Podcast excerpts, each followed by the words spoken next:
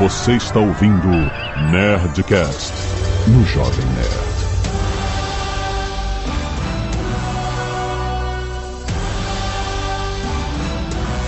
Landa, landa, landa, nerds! Aqui é Alexandre Antônio do Jovem Nerd! A todos nós pertence o terremoto!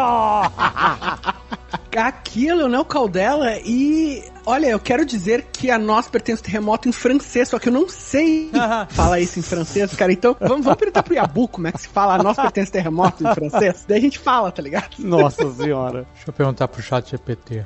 Por que em francês especificamente? Porque tem streamer fazendo o stream do jogo do Rough Gunner em, em francês, cara. Ah, sim, sim, do Rough Gunner.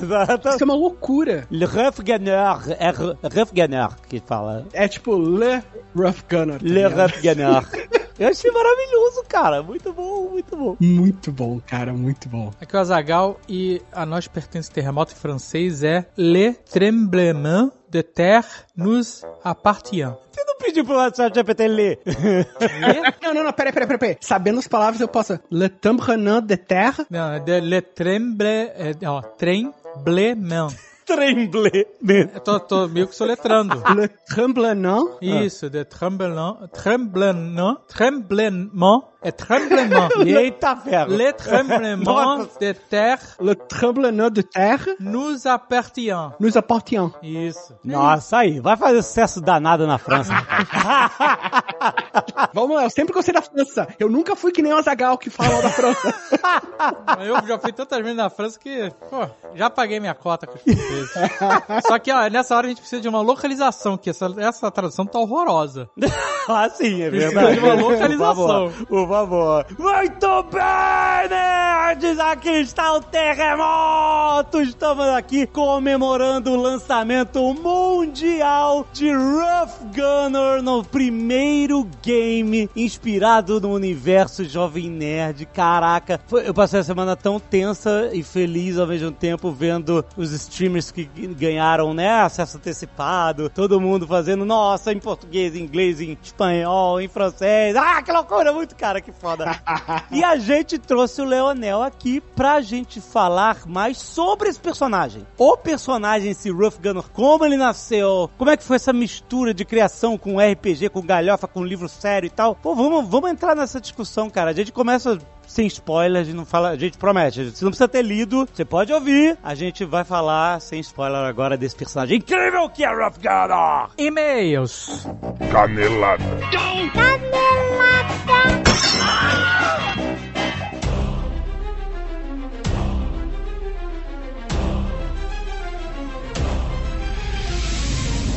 Muito bem, Azaghal, vamos para mais uma semana de... Cara, nossa, eu tô rouco.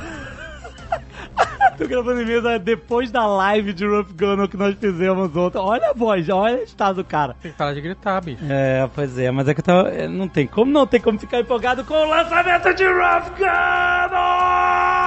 Pronto, não tem mais voz. Gente, eu não acredito, depois de dois anos de desenvolvimento, nosso primeiro game adaptado do universo Jovem Nerd, Rough Gunner Azagal! Tá aí, tá no ar pro mundo inteiro jogada, pro mundo inteiro sorrir. Pro mundo inteiro que tiver Steam, se você Aham. compra seus jogos na Aham. Steam, já está disponível na Steam, está em destaque na Steam. Uh, cara, de galera. Foda demais. Foda demais, tá em destaque da Steam. Putz, grila. Tá também na nuvem com preço promocional e na nuvem você comprando na nuvem você ainda ganha uma skin da armadura do Huff Gunner com os espinhos. Ó, exclusivo pra nuvem, exato. Exato. Você também pode comprar para Xbox, já Sim. está disponível. Sim. Para Microsoft Store, se você joga no PC. Exato, né, no caso tá de, também. de Xbox. Uhum. E PSN, dependendo de quando você estiver ouvindo esse programa, já está disponível. Já foi, é, porque é, falta pouco, tá pra lançar. Você tem só Playstation, quer jogar no Playstation? Tá quase, a gente vai avisar, tá? Isso, mas no dia da publicação, essa sexta-feira agora, ainda não tem na, na PSN, mas já acredito que no início da semana que vem já esteja disponível também. Então olhe na PSN se você é sonista, se você tem um PlayStation, se você quer jogar no PlayStation. E se você é um detentor de um Nintendo Taylor Swift. aí você tem que esperar um pouquinho. Ai, ai, não, exato, né? A gente vai ter pra Nintendo Switch também. Vai ser muito legal você. Só que, enfim, vai demorar um pouco. Porque cada plataforma tem suas burocracias. Exato, exato. E aí algumas resolvem mais rápido, outras demoram mais. E aí a da Nintendo demora mais, vocês já sabem. Mas vai ter, cara, vai ser esse jogo, vai ser muito bom Nintendo Switch. Você vai poder ir ao banheiro jogando Rough Gunner, olha que lindo.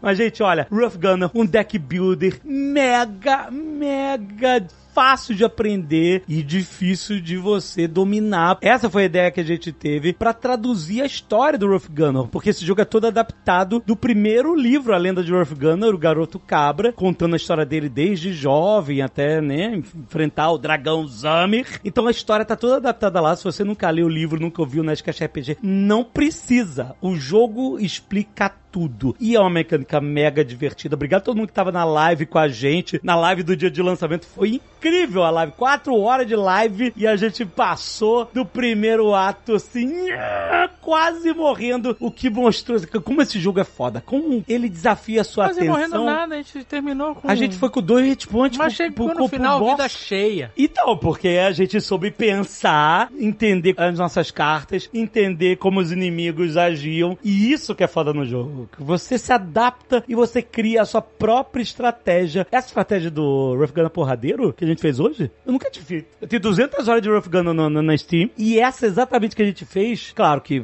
essas 200 horas não é da versão 1.0, é de várias versões do jogo. Mas, caraca, foi muito maneiro. Isso que eu fiquei impressionado. Todo dia a gente descobre a parada nova. É muito maneiro, cara. O jogo tá muito bem feito. Tá lisinho, baratinho. Se você comprar na nuvem, que tem hoje o preço promocional, é mais barato que cinema. Ah, é. É, gente, são muitas horas de versão. Olha, pelo menos umas 10 horas de versão. Eu acho que mais, porque o jogo é um roguelite. A ideia é que você morra e aí você começa de novo. Claro, vai ser exatamente igual ao jogo, né? Tem combates aleatórios, etc. Mas você vai reter um pouco de poder pra você construir o deck e já começar com um deck mais poderoso. Cada vez que você morre e volta, você vai ficando mais E poderoso. como a gente já falou, o jogo é baseado no primeiro livro da lenda de Huff Gunner, o Garoto Cabra, do Aham. Daniel Caldela. Então, o arco do jogo é uma adaptação do arco do livro. Exatamente. Você não precisa ter lido o livro pra jogar, o jogo vai te contar essa história, Exato. a adaptação dela, é né, uma história pra, pra essa mídia, que é uma história muito maneira, então tem vários cutscenes, tem a história do Huff sendo contada ali, mas é muito divertido jogar, então você pode jogar sozinho, né, sentar no seu computador, no seu videogame, no seu trono e jogar, ou você pode chamar um amigo pra estar do seu lado, pra vocês tomarem as decisões em conjunto. É muito maneiro. Ah, faz isso, cuidado com aquela carta, não sei o que lá. É. Pode jogar online, um tá jogando, outro tá vendo, outro tá assistindo. É divertido nesse sentido de ficar decidindo. Tem vários momentos que você tem escolhas, e aí você vai jogar mais racional ou você vai jogar mais no roleplay, sabe? Se você vai jogar no roleplay, você vai tomar as decisões que você acha que o Ruff tomaria. Se você É. vai no racional, você vai analisar cada opção, quais são as maiores possibilidades de eu ganhar aqui e ali. Então é um jogo que é divertido jogar tanto sozinho, quanto às vezes junto a galera pra ir na tua casa, ah, e joga todo mundo junto. É muito Um maneiro. controlando e os outros palpitando. É, porque dá briga. A galera fica, não, faça isso, não, você quer, você vai errar, não sei. Cara, é muito legal. Todas as vezes que eu joguei, foi assim, né? Eu joguei na BGS, eu joguei pouco o jogo, na verdade. Eu, tô, eu sou, eu sou pitaqueiro do projeto. o projeto é do Jovem Nerd. Então, eu joguei na BGS, joguei aqui na live, joguei com o Alexandre. Na BGS, tem muita gente gritando, palpitando, né? Aham. Lá na, na plateia, foi legal pra caramba. E na live o pessoal ficava nos comentários e tal. A gente abriu votação para as pessoas decidirem. E eu acho super divertido jogar assim, sabe? É muito maneiro, é, porque todo mundo fica pitacando e culpando o outro. Sempre a culpa dele daquele. Mas é, cara, é isso. É um jogo super divertido, super baratinho. Dá uma olhada pra Xbox, já saiu. PC na Steam na nuvem, com um brinde extra na nuvem, baratinho. Na Windows Store também. PlayStation tá quase saindo, a gente avisa. E Nintendo Switch um pouquinho mais pra frente, mas vai sair também pro mundo inteiro, gente. Então, se você gostou do jogo, comprou, vai lá na Steam, faz um review positivo, porque isso faz muita diferença. Ajuda o jogo a ser destacado e os gringos que não conhecem o Rough Gunner Exato. conhecerem. Que Então, já se você puder escrever o o review em inglês, é melhor ainda. Melhor ainda. E se você, ah, não, puta, eu não quero escrever em inglês, não sei escrever em inglês, eu tô com preguiça, o chat GPT faz isso pra você. pronto, tá Você aí. escreve em português, pede pra ele traduzir, ou você pede pra ele escrever o review inteiro. Exato. Então, obrigado ao apoio de todo mundo. Obrigado mesmo a Não, to- e tem que agradecer também a todos os influenciadores, Exato. né, que receberam, a gente mandou pra muita gente o jogo pro pessoal fazer seus reviews, suas lives, né, e teve muita gente fazendo. Muito legal de ver a comunidade é, abraçando o jogo, né, a comunidade brasileira, a enorme comunidade brasileira, Caraca. e comunidade internacional também, que é uma parada bem foda, porque esse é o primeiro lançamento do Jovem Nerd internacional. Caraca! Global. É, assim, o Ozob tá no Cyberpunk é meio Mas que... não era algo que a é- gente fez, Exato. assim, né? A gente Exato. só falou, vai lá, pode usar. Sim. Esse não, foi feito pelo Jovem Nerd. É, Tem o cara. nosso crivo ali. Exato. Né? Então, pô, a gente viu franceses jogando o jogo, Ralph Ganor. né? Tem espanhóis jogando o jogo, Puta, né? foda demais, cara. Teve no Japão, mas é um brasileiro, então tá tudo certo. Tudo Então, não, mas esse brasileiro, esse brasileirinho do Japão, o senhor Hirodots, até hoje, pelo menos até essa sexta-feira, até onde eu sei, é a única pessoa que zerou o Rough Gunner. Zerou em dois dias, completamente verde, sem, tipo, conhecer, né, o jogo profundamente e tal. E ele tirou meu título de melhor jogador de Rough Gunner Tá do certo, mundo. o cara tá no antes- futuro. O cara tá no futuro. antes do lançamento. É isso, Herodots. Quem quiser assistir as lives dele, procura aí, tem aí. Cara, ele, ele é muito brother nosso, ele mandou bem. E ó, foi legítimo. Ele fez uma build fodástica e ganhou. Venceu. E ele ficou. Ah, a gente tem um print que quando ele chegou no final do jogo e viu a cutscene final, tem a cara de assustado aí que não sabia, não conhecia a história. Ah, E maneiro. ele ficou boladíssimo com o final. Eu não vou falar qual é, você tem que jogar pra ficar boladíssimo também. Já tá esperando o Rough Gunner 2, vai. Mas ó, pra existir isso, compre Rough Gunner. É muito foda. Você vai se divertir muito. Vale, vale muito a pena. E a gente tem que agradecer também, além de todos os artistas, desenvolvedores, todos os profissionais incríveis, Time demais. né, que esteve envolvido na produção desse jogo durante dois anos. É né? incrível. A gente tem que agradecer também ao pessoal do Magalu. Sim. Né, que a gente entrou no Magalu com muitas promessas de novos projetos e isso aqui é a concretização Exato. de um deles. Isso demoraria muito mais pra acontecer com um jovem nerd independente como a gente era, né? Muito então a gente mais. dentro da estrutura do Magalu, com a ajuda do Caixan, com a ajuda do Jaruzzi, com a ajuda do Jesus, Exato. né? Com a galera de lá, a gente conseguiu fazer isso acontecer, cara. Cara, tá aí, tá incrível. entregue. Obrigado, obrigado, Magalu. Olha, o sonho que a gente tinha quando né, o Jovem Nerd foi adquirido era justamente poder se dedicar a projetos mais grandiosos como esse. Isso aqui é uma, finalmente, né? Demora, os projetos grandes demoram porque eles são super complexos, mas é uma paixão, é uma coisa linda. Eu tô no céu, eu tô voando. Eu adoro videogame, então tô me sentindo realizado mesmo. Um sonho mesmo, de verdade. Eu nem acredito que é verdade. Quando eu vi o cara francês falando Ganor, eu falei, que porra é essa, cara? Que louco. E não podemos deixar de agradecer também a equipe do Jovem Nerd. Exato. que está aí engajadíssima, trabalhando na divulgação do jogo, né, em todas as redes sociais, no, no Nerd Bunker, em todos os lugares, a equipe foda demais que tá sempre com a gente, sempre fazendo as coisas acontecerem também. Exato. Além de vocês, nosso- Ah. nossos queridos ouvintes, espectadores. A melhor comunidade nerd do mundo. Olha aí, obrigado por todo o apoio de vocês, por botar o jogo na wishlist, por comprar o jogo no início, por fazer reviews positivos, por espalhar a palavra de Rough Gunner de São Arnaldo. Muito obrigado de verdade, cara. É, a gente, enfim, a gente faz isso que a gente ama demais. E agora o jogo não é mais nosso, agora é de vocês, cara. Rough Gunner disponível já pra PC, Xbox e chegando em breve pra PlayStation e Nintendo Switch. Tem link aí no post. É, porque só vai ser de vocês se vocês comprarem o jogo. Exato. Tem que comprar o jogo.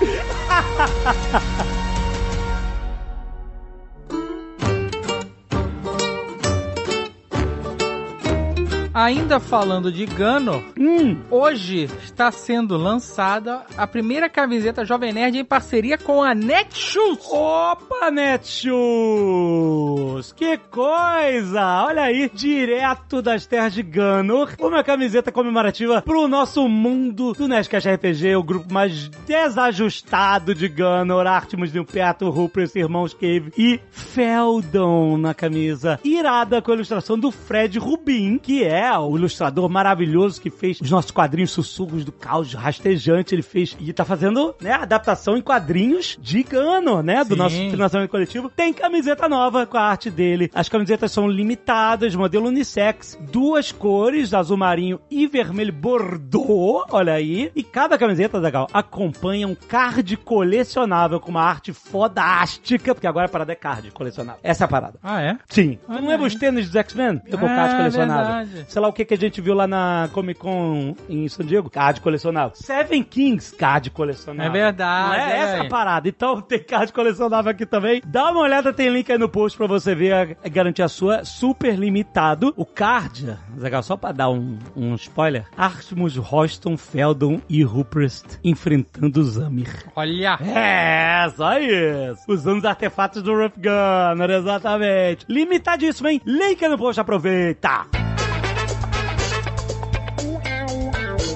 E se você não quiser ouvir os recados e e-mails do último Nerdcast, pode pular diretamente para 26 minutos e 43 terremotos. Quero agradecer aos nerds que doaram sangue e salvaram vidas, como o Vinícius Campos de Mola, Marcos Souza, Guilherme Natan, Leonardo de Oliveira da Silva, Matheus Bittencourt, Guilherme Pereira e Daniel Alves. Muito, muito obrigado, gente. Tem um pedido de doação de sangue urgente para Denise de Campos Cruz, no Banco de Sangue do Hospital Regional de Assis, em Assis, São Paulo. Muito obrigado. Quem puder ajudar, tem informações no link do post. E muito obrigado a quem ajudou e doou sangue. Vocês estão salvando vidas. É isso. Mande sua selfie e seus e-mails sobre Nerdcast para nerdcast.jovemnerd.com.br. Muito, muito obrigado, galera. Arte dos fãs Azagal. Caio de Lucas fez um cenário com base em França e o Labirinto aqui em 3D. Mais um. Olha aí o apartamento do França. Cheio de caixa no chão. Caraca, esse tá bem. A gente já recebeu outro cenário, né? 3D, maquete 3D, né? No caso. Mas esse tá mais próximo do que eu imaginava. Ah, bem realista Aham, mesmo, né, cara? As caixas no chão, apartamento pequeno, o chão frio, né? é, as paredes Caraca. sujas. Tá bem, bem comunicando com o que eu tinha na minha cabeça. Muito maneiro. Caraca, muito louco, cara. Olha isso. Animal, cara. Já a Ruth Helena Fusquela mandou uma arte irada, uma fanart de França Labirinto aqui. Que foda. Não é, cara? Olha isso. Tipo, mega, um pôster ultra wide Que com um irado, labirinto. cara. Puta, com parabéns. França, Bonaparte. Espetacular. Tá muito foda. Tá muito foda. Inclusive, eu não sei se a gente comentou aqui no Nerdcast, mas a gente teve uma crítica super positiva Nossa, do Zagal. Nelson Mota, Fiquei- cara. Nossa, o Nelson. Imagina O cara é isso. um monstro. Uma lenda viva. Nelson Mota foi elogiar na coluna dele no Globo. Pô, foi um negócio, porra, que muito maneiro, cara. Caraca, gente, se alguém que tá ouvindo conhece o Nelson Mota, fala que nós dois estamos grudados no teto. É, de não, saber pô, que ele curtiu. Felicíssimo de Putz, ver, cara. Cara. E a gente é muito fã do Nelson Mota. Azagal, né? Ouviu um milhão de Eu vezes vi, o. ó, ele- não, eu li e ouvi, né, o livro que ele escreveu do Tim Maia é, em looping. né, É, cara, e ele assim. gravou o audiobook. Não, né? o audiobook é com ele fazendo Puta, a é, puta, cara. muito bom, cara. Então, pô, Pô, uma Nelson parada muito Mota, maneira. que coisa incrível. Obrigado, obrigado por esses elogios. Cara, muito foda. Tá vendo? É tudo isso que a gente gosta de fazer. Guilherme Augusto, mecânico de aeronaves e especialista em operações de vendas, 29 anos, Sorocaba, São Paulo. Olá, Net. Sou grande admirador do trabalho de vocês e gostaria de compartilhar uma história peculiar que tem se sucedido na minha família. Hum, minha família tem uma espécie de legado curioso de sonambulismo que teve início com a minha mãe nos tempos de infância dela. Ela morava em uma república enquanto estudava psicologia e seu alojamento ficava no segundo andar de um sobrado. As colegas de quarto, por algum motivo, não eram as maiores fãs dela. Minha mãe, sonâmbula nata, costumava acordar no meio da noite, engajada em conversas histéricas com figuras imaginárias. Caraca. A parte mais engraçada, a minha avó, preocupada com a situação conhecida de minha mãe, instruiu a dona do alojamento a alertar as garotas que dividiam o quarto com ela para não acordarem minha mãe, pois ela corria risco de morrer do sonambulismo. A gente falou isso no Ah. último, né? As lendas da ciência, os mitos da ciência, né? Não tem essa de morrer. Ela saía do quarto e trancava as pobres meninas dentro. Uma espécie de performance noturna que deixava todas perplexas. Pela manhã, acordava no chão do banheiro, meu Deus, já ciente de que mais um episódio peculiar havia ocorrido. Isso já acontecia desde a época da infância, na casa dos meus avós, quando ela ainda era uma jovem sonâmbula. Para evitar mais transtornos, as colegas aprenderam a lição e passaram a trancar a porta sem chave no trinco, impedindo que minha mãe as surpreendesse novamente e que saísse do quarto. Mas aí que elas erraram. Num episódio memorável, minha mãe acordou como se estivesse brigando com alguém, não conseguiu sair pela porta, abriu a janela do segundo andar e tentou pular. Meu Deus, esse que é o perigo do sonambulismo. As garotas em pânico amarraram seu pé na cama com roupas amarradas umas às outras para evitar o salto inusitado, enquanto ela- uma delas bloqueava a janela com o corpo sem acordar ela. Gente, não tem problema acordar o sonâmbulo, é só um negócio dele. Ah, pode cair no chão, se machucar, mas morrer, essa parada é, é- é mito. Hoje em dia, minha mãe mora no 15 andar e tem o benefício de dormir amarrada pé com pé com meu pai, meu Deus. Caraca. É uma tradição que persiste desde os tempos de faculdade onde eles se conheceram. Nossa, meu Deus. A saga do sonambulismo não parou por aí. Eu, quando mais novo, herdei o gene do sonambulismo da minha mãe e assim como ela acordava no chão do banheiro durante a noite, minha esposa hoje relata casos de conversas sentados na cama durante a madrugada onde eu murmuro desde palavras de amor, às vezes, onde ela me acorda pedindo um favor, eu faço o que ela me pede, converso, posso até às vezes ter diálogos complexos com certa sonolência, volto a dormir, não lembro de nada que Caraca. rolou. Caraca, que louco. Já a minha irmã mais velha tem um caso peculiar de problema de maçã. Hã? Durante a noite, ela sai coletando maçãs pela casa, guardando-as no seu armário, ou até mesmo levando-as pra cama como companhia noturna pra ela e seu esposo, sem explicação nenhuma. Caraca, gente, obrigado pelos anos de companhia. Tenho grande admiração por todos vocês. Um abraço, faz caraca. Que história maluca, cara, muito bom. Mas, ó, tem uma TikToker que tem sonambulismo que eu sigo, que ela falou que ela tem umas paradas que se ela comer certas coisas antes de dormir, é certo que vai dar crise. Eu não sei se vocês já pararam pra tentar ver se as crises de sonambulismo aparecem quando vocês fazem alguma coisa, ou, entendeu? Comem alguma coisa, porque ela, pelo menos, é assim. E ela bota uma câmera automática pra filmar ela sonâmbula e... Enfim, ela aposta, ela fica botando um monte de coisa na calça, né? de maluco. Tiago Roque, 22 anos, estudante de filosofia e lógica na Universidade de Edimburgo, Reino Unido. Olha, Olha aí, aí. cara, eu preciso muito visitar Edimburgo. Incrível, é incrível Edimburgo. Sonho. Landa, landa, landa, ardes. Não tem mais voz?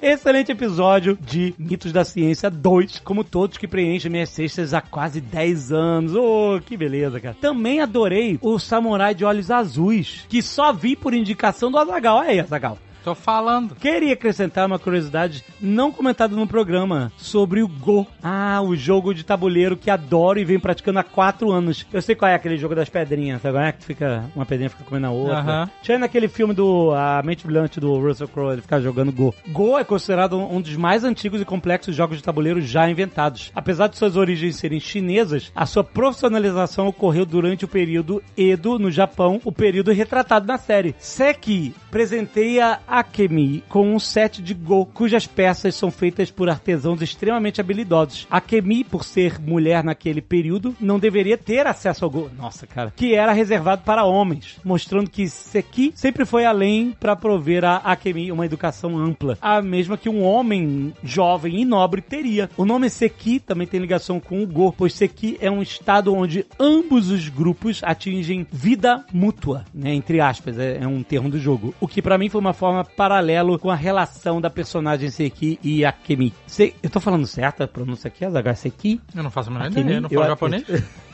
tá perguntando pra Léo? Léo, radiofobia. Mais ou menos. Seki nunca foi um grande herói, artista ou líder. Sua vida, por escolha própria, foi devota à criação de Akemi, sendo ele dependente dela e vice-versa. Em Go, quando em Seki, né, tipo, a- o estado do jogo, um oponente só poderá capturar o outro se um deles se sacrificarem. Caso contrário, ambos se mantêm na mesa. E é apenas quando Seki falece, com sua mensagem final pedindo que Akemi seja livre, que ela se liberta por completo. Enfim, adorei a série, espero não ter viajado muito parabéns pelo trabalho. é Muito bom. Rafael, 30 anos, curso Logística. Olha aí. Saudações, Jovem Nerd. Porra, mas tá incompleto isso aí, né? Da onde você é? Não falou. Aí. E. Ah, vai voltar a ditadura? Não. Mas eu acho que são informações válidas. É, fala da onde você é, exatamente. Ó, vem através desse dizer que, tal como o Jovem Nerd, tive a infelicidade de mais uma. Hum. Ai, meu Deus, nem eu já tinha esquecido, cara, você me lembrou. Tive a infelicidade de mais de uma vez ter o flagrante no ato sexual dos meus pais. Nossa. Eu sei, cara, eu sei, eu conheço essa dor. e infelizmente são imagens cravadas na minha mente. Eu tinha esquecido, e aí você acabou de me lembrar, muito obrigado. Cursor. É curse, exatamente. Ai, imagens cravadas na minha mente, tal como ferro quente na pele do gado. Eu sei como é que é, sinto a sua dor. Não ajuda também o fato de que hoje moro sozinho, na casa em que cresci. Fel- Ah, você sabe o lugar. E, e, infelizmente sei os famosos... Os. Os. Infelizmente dei os famosos... Ele, ele é pior, ele tem mais de um... Cara, brother... Papai e mamãe também, né? Porra, zero cuidado, né? Onde pô, cara, aqui. Meu Deus. Bom, não é algo que me incomoda na real, mas Não, não incomoda nem um pouco. Tá aqui você escrevendo um e-mail Mas tá tranquilaço. É, bom, no final, você, você cresce, você vê, ah, as pessoas são seres humanos, elas fazem, né? É isso. Hum, Eu sim. sei, não, é um trauma. É, É, um trauma, ótimo, não é uma ótimo. merda mesmo. Né? seres humanos. Bom, não é algo que me incomoda na real, mas o fato de, às vezes, eu olhar pro quarto e ter um flashback do ocorrido faz com que eu queira ter um apagador de memória estilo MIB. Então, deixa eu te contar, você, isso te incomoda muito. não é Exato, pouco, ele não. é- Porque se Porra. não te incomodasse, você não tava pensando. E Toda quando você pensa, você não tava querendo apagar. Exato, eu- eu- toda vez que vai lá no quarto, o cara vai lá e pá, flashback. Cara, Vende essa casa. Sério, muda. Cara, é, acho que só esse. É, enquanto você estiver aí, cara, vai, vai te atormentar. Aproveitando também pra compartilhar um trauma específico de cena de sexo na TV, no qual eu havia adquirido, depois de muita busca, um filme baseado no livro que minha mãe amava. O Outro Lado da Meia-Noite, de Sidney Sheldon. Sidney Sheldon, cara, porra, também, caprichado. Ao informá-la que havia achado o filme, ela rapidamente disse que queria assistir e me convidou pra assistir junto. Já sei, é o outro trauma. Essa Zagal já, já passou. Que é você ver tela quente com os pais e aí de repente, pum, começa a. Ah. Né? E aí você- o que, que você faz? Você fica travado, que não tivesse um tiranossauro na sua Você frente. fica congelado esperando acabar, hein? Exatamente, exatamente. Bom, a questão, caros amigos, é que a história é um romance ambientado antes, durante e após a Segunda Guerra Mundial, em que cenas de sexo chegam a durar mais de cinco minutos e totalmente explícita. Aí Não- sim. Caraca, né, realmente, você- eu- Mas aí tu foi garoto demais. tu foi muito... é, Porque você exato. recebeu, você tava com Porra. você podia ter visto antes. Podia, podia ter pesquisado antes, nunca cara. ouviu falar de Sidney Sheldon. Além do filme ter, com certeza, na caixa, indicação de, né, Cara, você foi garoto. de idade. Você foi garoto. Nossa, cara, cinco minutos é muita coisa pra tu travado assim no- na frente do Mais de uma vez. durante duas horas. Que tor... Meu Deus. Durante duas horas eu assisti esse filme com a minha mãe e a cada cena de sexo eu desejava ser um avestruz pra enfiar minha cabeça no chão. Ai, obrigado pelo excelente episódio, pelo excelente trabalho entregue pela família Jovem Nerd. Espero as continuações do último episódio com a presença de outros membros, tal qual o Sr. K. Beijos, beijos, valeu! Thank you.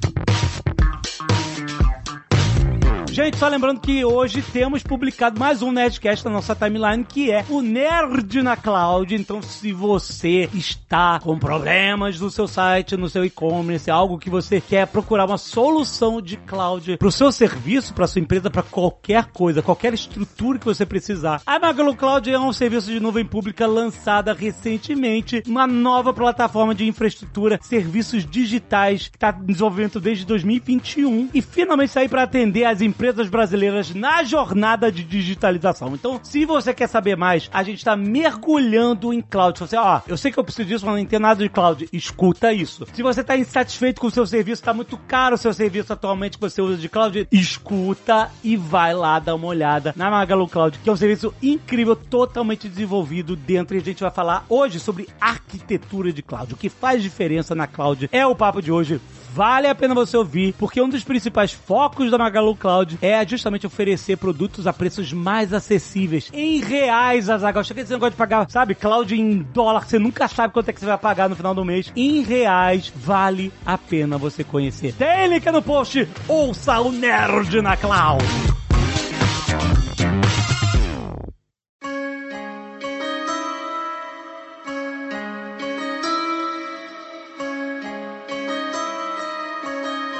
Imagina que, né, a gente já tem tanta repercussão aí na França, né? Imagina que vai que o Huff faz um puta sucesso e aí vira um filme na França. Na França? É, uai. Uai, mas tem um monte de filme legal na França, cara. Ah, ah, tá. Um filme francês. Quem poderia ser o Prior? Ah, o Prior. Gerard Depardieu, desculpa. Não, pelo amor de Deus, não. Não, cara. Jean Reno. É boa! Nossa, Zagal. Jean. Reno. Jean Reno, olha aí. Eu peço desculpas a todos, eu já Tá louco, cara. Caraca, boa, Zagal. Jean Reno é um prior. O Timothée Chalamet não é francês, não? É só o nome? E acho que ele é canadense, né? Hum. Não sei também, tô chutando. Ah, tem aquele Vincent, Vincent Ca- Cazel, sabe? é? Que é francês também. E fala português, inclusive, é amigo do pessoal do Porto dos Fundos. é, ele, ele, ele mora na Arpoador, pô. Tinha aquele ator excelente que fazia o Merovision. Qual era o nome dele? Puta, aquele cara era bom. Pô, aquele cara era foda, velho. E a Mônica Bellucci podia fazer a Axia, será? Não, Na- na- não, a Mônica Bellucci é, É velho é, é italiana, ó, tá louco? Ah, mas pode, né, cara? Tipo, se ela quiser. Quiser, ela pode, velho. Eu tô olhando aqui, cara, uh, jovens atores franceses pra fazer. Ah. Tem aqui o Paul Kircher, Paul Kircher, sei lá. Por que, que vocês estão com essa maluquice de filme francês do Gun? Porque Caraca, os cara. os reviews que rola, apareceram foram franceses do jogo, é por isso. cara. A gente tem que, a gente tem que valorizar, cara, nossos amigos franceses agora. caraca. Tipo, tá certo, cara. Tipo, ia ser, ia ser mais uh, no, ro- dentro do roleplay se fosse na Alemanha? Seria. Mas, Hum. cara, eu, eu agora é França, cara. Tô com uma bandeirinha da França aqui. Pô, cara, Jean Renault, imagina. Foda demais, cara. Compriou? Não, ia ficar foda. Porra, ia ser foda, cara. Ia ser foda. Podia até puxar um sotaque francês, que ia ser maneiro. Ah, não, mas o O filme, filme é francês. seria em francês, maluco. não precisa sotaque. Não, esse não, porque eu estou pensando no filme de Hollywood. Não, tudo bem, é filme francês, é arte. A arte do terremoto. Ah, tem um garoto aqui, ó, que tem cara de Corin. Jeremy Capone. Jeremy Capone. É, é ator, compositor e cantor francês. Ele já faz um musical. tá, o musical francês de Ruff Ganor. Porra, cara, um musical francês mexicano ia ser foda, velho. Ai, caraca. Vamos, gente, gente, a gente tá muito velho, cara. A gente não consegue nem fazer a pauta do negócio que é a gente. A gente tá aqui fazendo busca na internet, procurando ator francês pra fazer o casting do Ruff Ganor. Puta, tem o cara que faz aquela série é, é, Lupin. Sabe qual é? Você viu essa série? Ele é bom, cara. O cara super Eu carismático. Omar Sy. É, o sei qual é. É bom. Tá super bom. carismático. Falamos todos. A Poulain. Tem que botar ela. Tem, tem. É, Melipulando. Audrey. Tautou. Tautou. Audrey Tautou. A gente ator. Olha só, cara, eu descobri um, um papel pra a Mônica Bellucci pode ser a irmã Cibrian. Mano, que Belucci é italiana, mano. Eu Não, tudo bem, a gente é mas, tudo ali. tipo, é perto, é perto, Não. velho. Tipo. Não, tem, ó, tem uma outra, Lea Sidux. Ah, pode crer. Eu lembro dessa, só não lembro de onde. Tá decidido, então. Tá, é isso aí. É isso aí. Pode fazer. Meu martelo é seu. Olha só, eu queria ir lá atrás. A gente já contou essa história mil vezes de que o Ruff Gunner nasceu de brincadeira, né, de Cash RPG. E na hora que a gente estava expandindo o nosso universo, a gente conheceu o Leonel através do Eduardo Spor. Falou: Ó, esse garoto é bom, hein? Escreve fantasia, tormenta, sabe tudo. E aí, cara, a gente. Assim, foi a primeira parada que a gente fez? Sim, sim, foi, cara. Eu conheci vocês quando já existia a sinopse do Rough Gunner 1. Ah, não, existia a sinopse, se diz, no livro ilustrado, que tinha aquele textinho do Rough Gunner, é isso? A gente não se conhecia, daí um dia apareceu um e-mail na minha caixa de entrada, tipo, vamos falar sobre um projeto. Quando a gente se conheceu fisicamente, você diz. Daí a gente trabalhou na sinopse e quando eu conheci vocês, tipo, fisicamente, pessoalmente, foi o famoso dia que a gente passou o dia na churrascaria, cara. É isso aí, esse dia eu nunca vou esquecer.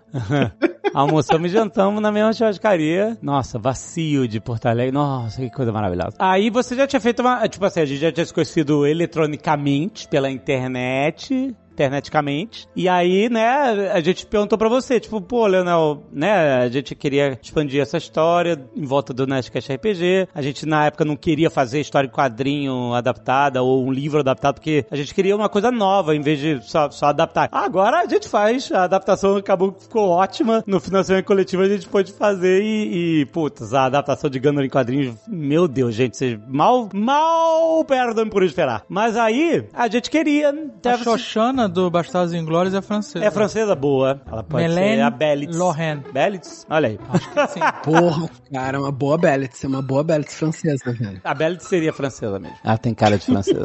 Mas aí o que acontece? A gente queria uma história, expandir a história e, e eu não lembro se você que sugeriu que fosse a história do Rough Gunner ou a gente perguntou se esse personagem aqui você acha que é alguma coisa. Não lembro, mas era, era algo assim, tipo, como que a gente expande essa história contando essa história do passado? É, na verdade, a ideia de contar a história desse clérigo Rough Gunner veio de vocês. A lenda de Rough Gunner era um título de trabalho, a gente achava que não ia ser esse título da série, e eu lembro vocês chegaram com essa ideia, tipo, como ele era o maior herói do mundo, vamos contar a história dele e por que que ele se tornou tão foda, né? O que que aconteceu com esse cara, quem é esse cara. Só que, daí tem a famo né, o famoso detalhe que eu fui ouvir todos os, os Nerdcast RPG que existiam até então, que era só os três primeiros. Ah, você nunca tinha ouvido? Eu nunca tinha ouvido, cara. Ah, olha só. Essa galera purista de RPG, galera purista.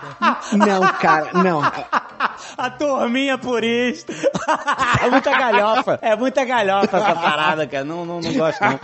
Não, cara, sabe o que que é mesmo, cara? É que o universo, é que nem o Azagal fala, cara, o universo não perdoa. Porque eu era fã do Jovem Nerd desde muito antes do Nerdcast. Desde lá da, da. Casa dos Heróis. Eu era fãzaço. Nó, coisa boa. Olha aí. Cara, eu ouvi Nerdcast sempre, cara. É, foi o segundo podcast que eu ouvi na vida. O primeiro foi do Ricky Gervais, o segundo foi o Nerdcast. Caraca. E daí chegou uma hora que eu comecei a ouvir outras coisas. E eu parei, cara. E fiquei três anos sem ouvir. Tu desencanou. Eu desencanei. E durante esses três anos, o que aconteceu? Nerdcast RPG. Ah, você estava desavisado. Eu estava desavisado. e daí, eu, que era um fã antigo, não, não era um fã Nutella, eu, eu quando tu me perguntou, "Ah, tu já ouviu os Nerdcast RPG? Eu tive, Aí tu falou, não, o Nerdcast não é mais a mesma coisa. puta que pariu, cara. Eu fui obrigado a falar que não tinha ouvido essa merda. Olha aí, olha aí.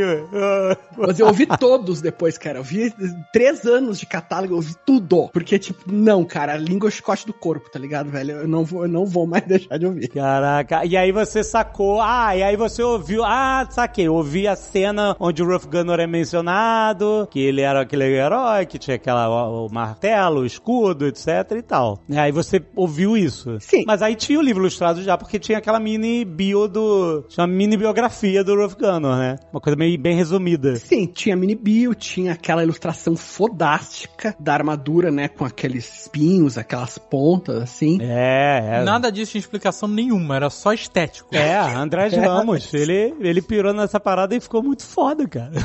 Mas é foda, né, cara? Porque é a criação colaborativa, porra. O artista também é. É, muito um foda. criador e ele fez uma escolha estética ali que depois ela fecha completamente com o personagem, cara. Mas eu lembro da gente pensando, como é que a gente vai chegar? Eu lembro, cara, como é que a gente vai chegar na armadura assim, Leonel? Eu lembro da gente falando disso, sabe? Como é que a gente vai. Ó, em que momento a armadura dele vai ficar com os espinhos, o martelo vai ficar com os espinhos? Nem no texto não falava nada sobre isso, né? Falava só sobre o Ruff Gunner em geral, né? Não falava sobre a armadura, ser... Isso era só uma parada estética mesmo. né? Falava só que era uma armadura do metal Arcanium Sim, Arcane, aham. que tinha poderes. Sim. Mas, fora isso, nada era dito. É bem isso, era, era uma escolha estética. E, na verdade, até onde eu lembro, não, não tinha nem o rosto do Ruff. Não, não, te- não tinha o rosto, não. Era só aqueles olhos no, no elmo, exatamente. Os olhos brilhantes. Né? Palhaço completo, né? O Ruff Gunner, palhaço completo, completamente aparentado. então, beleza, a gente chegou com a ideia, ó, esse cara, o que que você acha? Tem uma história aqui. E aí eu queria saber, assim, a gente nunca teve essa conversa, na real, isso vai ser a primeira vez aqui. Eu não sei Ah. o seu processo inicial, porque você depois trouxe, fez uma sinopse, a gente curtiu pra caraca, e aí, enfim, essa é a outra parte da história. A parte que a gente nunca cheguei, eu nunca cheguei a perguntar é isso. Como foi, o que, que tava rolando na sua cabeça quando você recebeu esse convite, viu qual era do personagem, pensou em ser, o que que eu tenho aqui? Porque vo- o, você é, nem, tem uma, uma qualidade que nem todo autor tem. Aliás, enfim, a qualidade não quer dizer que não ter ela é um defeito, mas você trabalha muito bem com... A particularidade. Não, uma particularidade, o o Leonel trabalha muito bem em conjunto, né? É, colaborativamente, né? Ou Isso significa escrever em conjunto com alguém, ou então escrever com um briefing, né? Pré-estabelecido. E tem gente que não, que... É, porque existia essa limitação que era, ó, você vai criar essa história, mas tem alguns pontos fixos Isso. que não dá pra mudar, né? Que tá lá ancorado, né? Tipo, é, a armadura, a- o mundo, né? O mundo é esse, né? E é interessante, né? Porque limita de certa forma, né? No sentido de que você não pode fazer o que, que você quiser da sua cabeça. Exato, é, já vem com um monte de amarras, né? Você tinha até um- uma origem do passado, né? Lá do, do Devorador de Mundos, etc. Passado longínquo dos dragões. Essa menção ao Rolf Gunnar. E você tinha a pior parada de todos. Você tinha o final da história dele, né? Que era a, a cripta onde ele tá lá morto É. com verdade. o martelo e o escudo lá, e a armadura, enfim. Você tinha que dirigir a história pra lá. Você não podia, né, ter a liberdade de criar qualquer final, né? E aí eu queria perguntar, como é que funciona esse desafio primeiro na sua mente e depois pra você descobrir a história? Então, cara, é um pouco uma literatice que eu vou falar aqui. Mas no Brasil, a gente tem uma visão do que que é o trabalho do escritor, do que que é um escritor, que é uma visão muito limitada, né? A gente, em geral, vê uh, escritor como uma pessoa que trabalha sozinho, que trabalha isolado, que, sabe, tem uma inspiração, que é uma palavra que eu odeio, que tem, sabe, que cria as coisas totalmente iconoclastas, assim, é só ele, é só da cabeça dele. E assim, honestamente, isso é uma visão que se presta muito para uma literatura mais que a gente chama de alta literatura, né? Que é, é uma coisa mais nichada, é uma coisa mais para um público que tá acostumado, que tá procurando um, um livro mais complexo, mas é uma literatura muito elitista. A arte no Brasil e a literatura tá nisso. Em geral, essa aura que a gente tem em torno da arte, ela vem de arte feita por gente rica, né? Tipo, o, a maior parte dos grandes escritores do Brasil, lá do início do século XX, eles eram herdeiros de grandes fortunas. Eles não precisavam trabalhar. Então, por isso, eles podiam fazer uma coisa extremamente nichada, ter essa visão de que só o que importa é o que eu faço, uh, de que a minha visão é intocável, de que o livro é um processo individual. Só que a realidade do escritor profissional não só da fantasia, da aventura, do gênero, o escritor profissional de todas as vertentes é que tu trabalha muito colaborativamente. Tu vai trabalhar com o editor, muitas vezes com mais de um editor, muitas vezes tu vai ter o teu editor, tu vai ter um editor-chefe. Tem um, um trabalho nas editoras que eu raramente ouço falar, mas que é muito importante, que é o copy. É o copy desk. Copy desk, que ele, que ele faz. O copy desk ele faz uma revisão e ele também te diz, te sugere o que que vai se comunicar melhor com o teu leitor. Então, vou te dar um exemplo de uma coisa que aconteceu comigo. Num livro meu, um personagem arremessava uma zagaia e o copydesk falou para mim, o leitor normal que vai ver esse livro na vitrine da livraria e não tem contato com cultura medieval não sabe o que é a. A gente pode trocar por lança e não perdia nada, tu entende? Então isso foi uma sugestão do copydesk. Tem todos esses processos. Mas é muito foda, não? É, essa percepção de conectar o autor ao público, porque aí você tá falando um pouco de escrever como parte de indústria também, né? Não só a arte pela arte. Claro, escrever como profissão, cara. Como profissão, exatamente. E é interessante nesse exemplo que você deu, porque assim, muitas vezes o copydesk pode ter uma tendência a querer simplificar demais o texto, uhum. no sentido de tornar ele mais acessível. Uhum. Mas uma das vantagens de um texto, que não precisa ser super erudito nem rebuscado, mas aonde ele estressa um pouco o leitor no sentido de ter termos que não são tão difundidos, é que você, leitor, nós leitores, na verdade, aprendemos Exato. lendo um texto, né? Feito. Ou seja, a gente puta, o que, que é isso? Que que, que é a Zagaia, por exemplo? Não tô falando desse caso, né? Mas assim, tem muitos textos, a maioria que eu leio, livros, em algum momento eu vou consultar alguma coisa porque eu não conheço. Uhum. Sabe? É, é, e, então essa é uma das graças desse trabalho de Copydesk, porque ele também não pode simplificar o ponto de ser uma leitura que não traz nenhum desafio, entre aspas, assim, pro leitor, sabe? E, não, e não, nenhum aprendizado, a não ser Exato. história pura. Exato. Claro, é uma, um equilíbrio, né? Mas se tu for ver, cara, a maior parte dos artistas, se a gente vai falar sobre de literatura como arte, a maior parte dos artistas, ele pensa no público. Ou ele Sim. pensa em como chegar no público.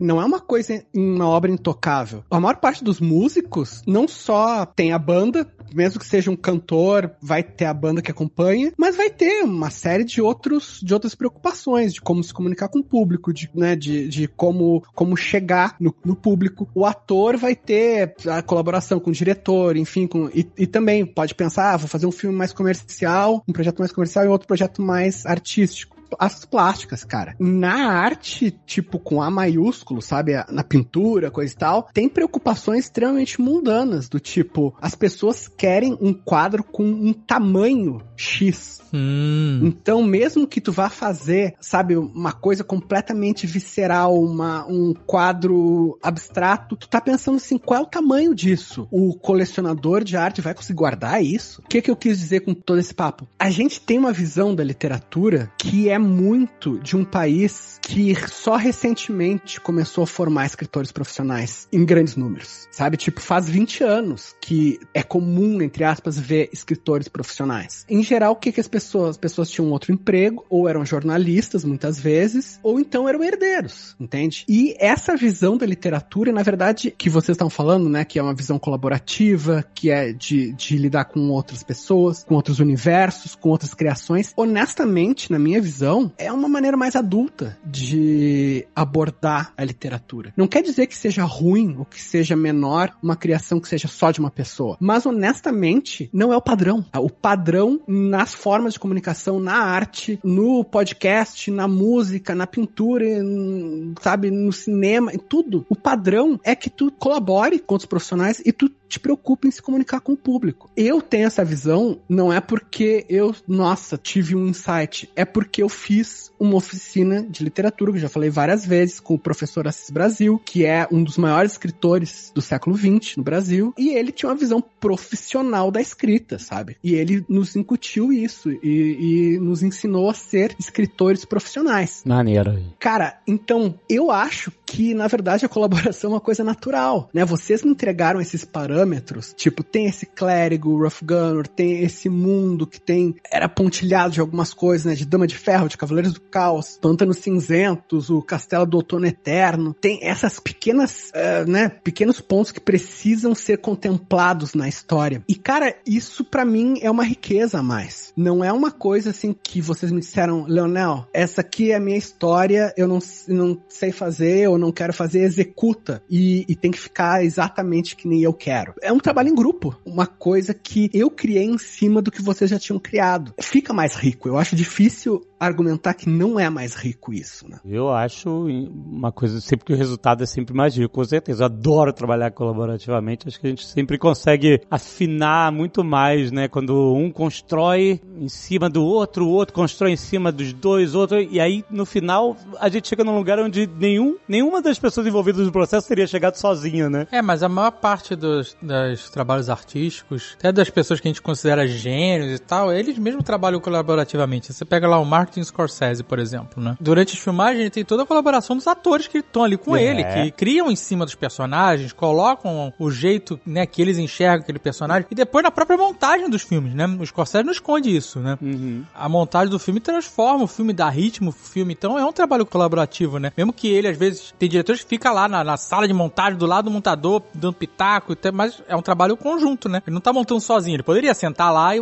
e montar sozinho, não é o caso, né? É, então existe sim, e, e, aí tem a parte de trilha sonora, tem uma, uma, um depoimento, uma entrevista, mas um fragmento dela do, do Hans Zimmer falando que o Nolan tinha pedido para ele uma música que acabou se tornando uma das músicas do Interestelar, e a partir dessa música o Nolan escreveu o filme inteiro, e aí depois ele foi e terminou a trilha sonora, né? Olha Caraca. como é maneiro, vai e vem, né? É. E a música que ele pediu, o Nolan pediu, foi uma música sobre pai e filho, paternidade, sabe? Sobre é, pai e filho, mãe e filha, né? E tal. E aí ele fez essa música toda introspectiva, emocional para ele, né? O Hans Zimmer. E aí ele mostrou pro Nolan e o Nolan foi e fez Interestelar em cima disso, sabe? Que foda. Muito foda, né? Assim. É legal que tem fatores que a gente até não pensa, mas que entram, né? Uma, eu vi uma entrevista do Tarantino falando sobre Era Uma Vez em Hollywood. E ele disse que o Brad Pitt chegou para ele e disse, pô, eu quero fazer o papel do, do dublê, que foi, obviamente, o papel que ele realmente fez. E o Tarantino falou assim, ah, tu não pode fazer o papel do dublê porque tu é bonito demais.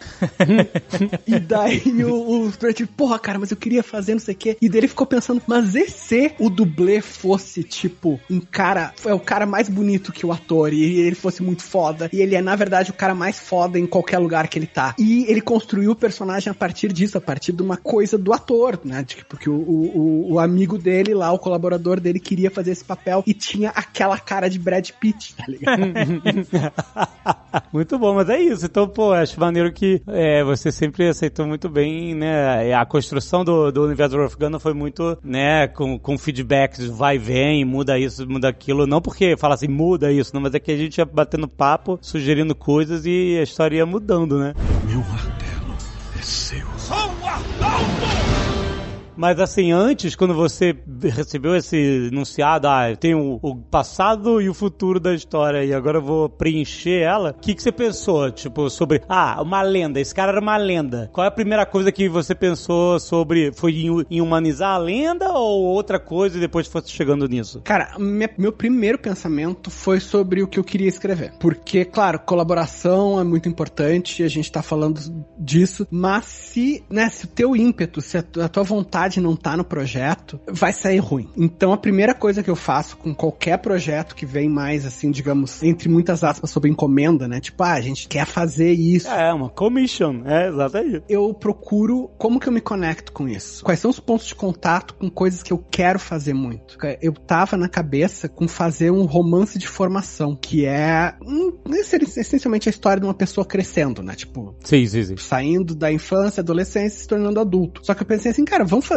Eu queria, na verdade, fazer um mais do que um romance de formação. Eu queria fazer a história de uma vida. E eu pensei, tá, tá aí, né? Vamos. o- tá aí o primeiro, o primeiro já- ponto de contato. Você já queria fazer um negócio nessa vibe, maneiro. É assim, cara. Eu ouvi primeiro esse termo, romance de formação, um livro do Rubem Fonseca, que o personagem dele era um escritor e o personagem queria fazer Bildungsroman. E eu não falava alemão na época, daí eu fui procurar o que que era Bildungsroman e descobri que era romance de formação e todas essas coisas que eu falei. E eu fiquei com aquilo na cabeça, cara. Eu falei, porra, vamos fazer um romance de formação, como é que é, o que que, que, é isso, como é que... E eu achei esse o primeiro ponto de conexão. E daí eu fui, os Nerdcasts, eu fui anotando coisas que me chamavam a atenção e que eu achava que eram fundamentais. Ah, não só relacionados ao Rough Gunner, mas ao mundo todo, né? Ao mundo, ao mundo, né? Porque a gente, na real, o Rough Gunner, ele é. Vocês não falaram isso, né? Isso foi uma, uma conclusão que eu cheguei, mas o Rough Gunner é esse mundo destilado. Se ele é o maior herói do mundo, ele não é só porque ele fez coisas fodas. Em geral, nas culturas do mundo real, os maiores heróis de uma cultura, eles são expoentes dos valores dessa cultura. Então, o Rough Gunner não bastava que ele tivesse vencido o dragão, ele tinha que ser esse mundo em um personagem. Ele tinha que ser isso, senão não faria sentido, não seria verdadeiro. Caraca, eu nunca tinha visto por essa perspectiva aqui, irado, cara, claro. Não, mas cara, mas é isso, tipo assim, tudo é o reflexo, cara, das pessoas que, né, as pessoas que são destacadas na sua sociedade e tal, são os reflexos do que aquela sociedade tá dizendo que é, é isso aí que a gente gosta.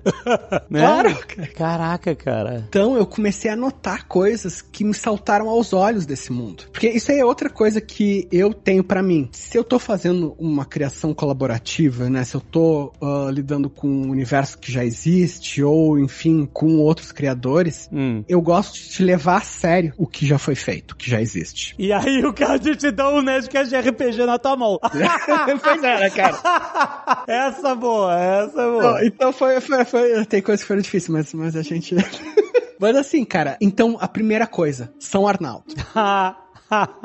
Como fã do Nerdcast antigo, eu lembrava da história de São Arnaldo lá do Nerdcast Histórias de RPG. Pois é, Azagal, por favor, conte a história. O Leonel contou a lenda do Rolf Gunner, o Azagal foi o criador da lenda de São Arnaldo. Não, essa lenda não é minha, né? O Tucano que é o verdadeiro... É verdade. A testemunha ocular. que era o Arnaldão, sangue bom, amigo da galera. Arnaldão, sangue bom, o amigo da galera. E o cara tinha bebido demais, quem não tinha, né? E ele começou a passar mal e começou a vomitar arroz. Assim, uma quantidade absurda de arroz. Arroz co- cozido, né? cozido na cachaça que o cara tinha bebido.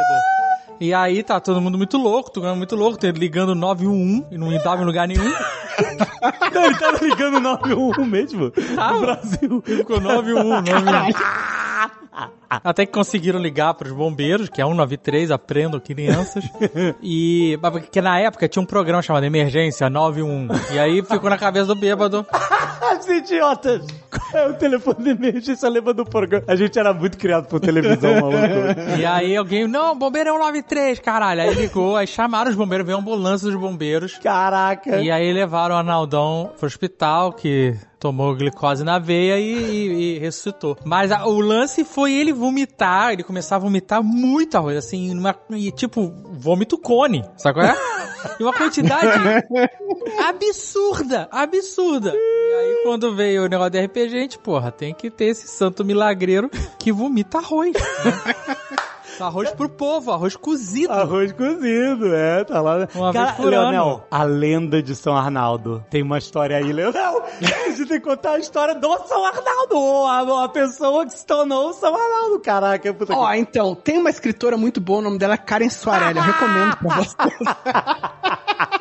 Mas olha só. Mas é engraçado e interessante que São Arnaldo é errado, Exato, tem né, uma... gramaticamente falando. Exato. São é quando o nome São Lourenço. começa com consoante. Isso. Santo é quando começa com um Santo vogal. Agostinho. né, Exato. Então, É, só que- Santo Antônio. Isso, só que o Leonel explica muito bem no livro o porquê ele é São Arnaldo. Eu achei muito foda isso. É, porque era uma zoeira, né? Eu lembro... Não, mas no livro ele explica que é por conta da simplicidade dos fiéis, né? Sim, é, todo mundo meio exato. Não, mas assim, mas o Leonel conseguiu tirar a seriedade dessa galhofa É. maluca, entendeu? Mas assim, cara, eu acho que a primeira coisa é, é pensar assim, tipo, em vez de. Eu sabia qual era a galhofa. Mas assim, em vez de pensar assim, tá, isso aí não faz sentido, esquece. Mas assim, não, se tem São Arnaldo, é porque tem santos nesse mundo. Ah, é. Não é comum no mundo de fantasia tu ter É, santos. aham. Em geral, tem deuses. Mas assim, então, duas coisas que me chamaram a atenção. A primeira, vocês nunca, nem por brincadeira, falaram o nome de nenhum deus. Sim, é verdade. Tipo, lá no episódio 1, o,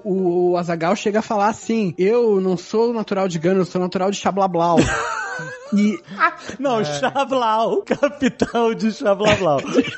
Caraca, esse reino ele Essa cidade aí não tá no mapa, hein? não tá no mapa, não tá no mapa até hoje. Olha aí, Leonel tá escrevendo o quarto livro. Bota Chablau, pelo amor de Deus, a gente tem que Não, tem que botar Xabablau. Chablau, exatamente. Mas então, cara, isso aí, vocês, o nome de deuses, nem nesse tipo de piada vocês fazem. Vocês nem fazem assim, ah, eu sou devoto do deus, blá blá Sim. blá. Tipo, não, não tem. Então, eu não anotei duas coisas. A primeira, os deuses não têm nome. E a segunda é, existem santos. E isso já me levou a pensar, cara. Tipo assim, porra, por que que um mundo de fantasia medieval, que em geral tem avatares dos deuses, tem clérigos que falam diretamente com os deuses, por que que tem santo, cara? A gente né, na cultura judaico-cristã, tem santos, entre, claro, entre mil outras coisas, porque eles intervêm pros humanos. Sim. E daí eu pensei, né, se tem santos e se tem deuses que não são nomeados, os deuses devem ser muito distantes dos mortais. Não deve ser possível para os mortais terem contato direto com os deuses, mesmo os clérigos. Então eu pensei, tipo, aí é que tá. Então já tem esse antagonismo, deuses e mortais, até porque os deuses criaram o Devorador de Mundo. Né? Depois lá no, no episódio 3 revela, para usar o Tarrasque numa aventura, ah, os deuses criaram o Devorador de Mundos, enfim, porque o mundo não era mais verde e bom, etc, etc. E eu fiquei pensando nessas coisas, cara, sabe? Tipo, porra, o, o Ruff Gunner, ele era um clérigo, mas tem os santos, não sei o quê. E daí eu pensei, tem duas coisas marcantes nesse mundo. Eu vou dar um... Posso dar um spoiler do, do livro 1? Ah, Primeiro spoiler. tá, um pequeno spoiler, vai.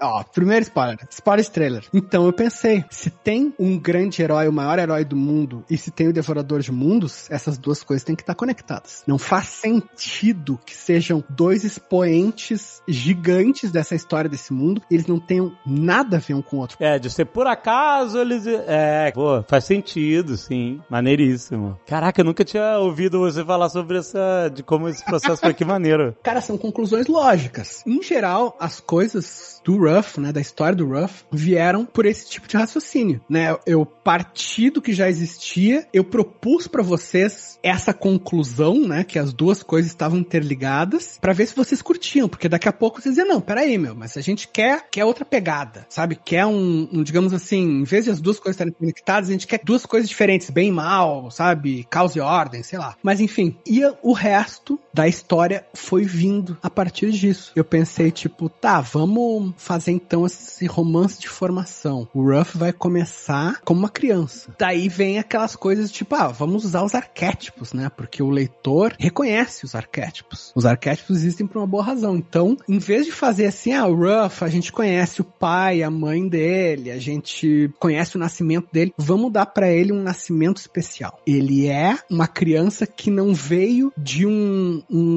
uma família normal, ela surgiu, tipo um Moisés da vida, sabe? Um super-homem. Tipo, ele vem pra uma missão e ele é encontrado. Não, Moisés não, Moisés não surgiu, você tá louco? Moisés veio da família.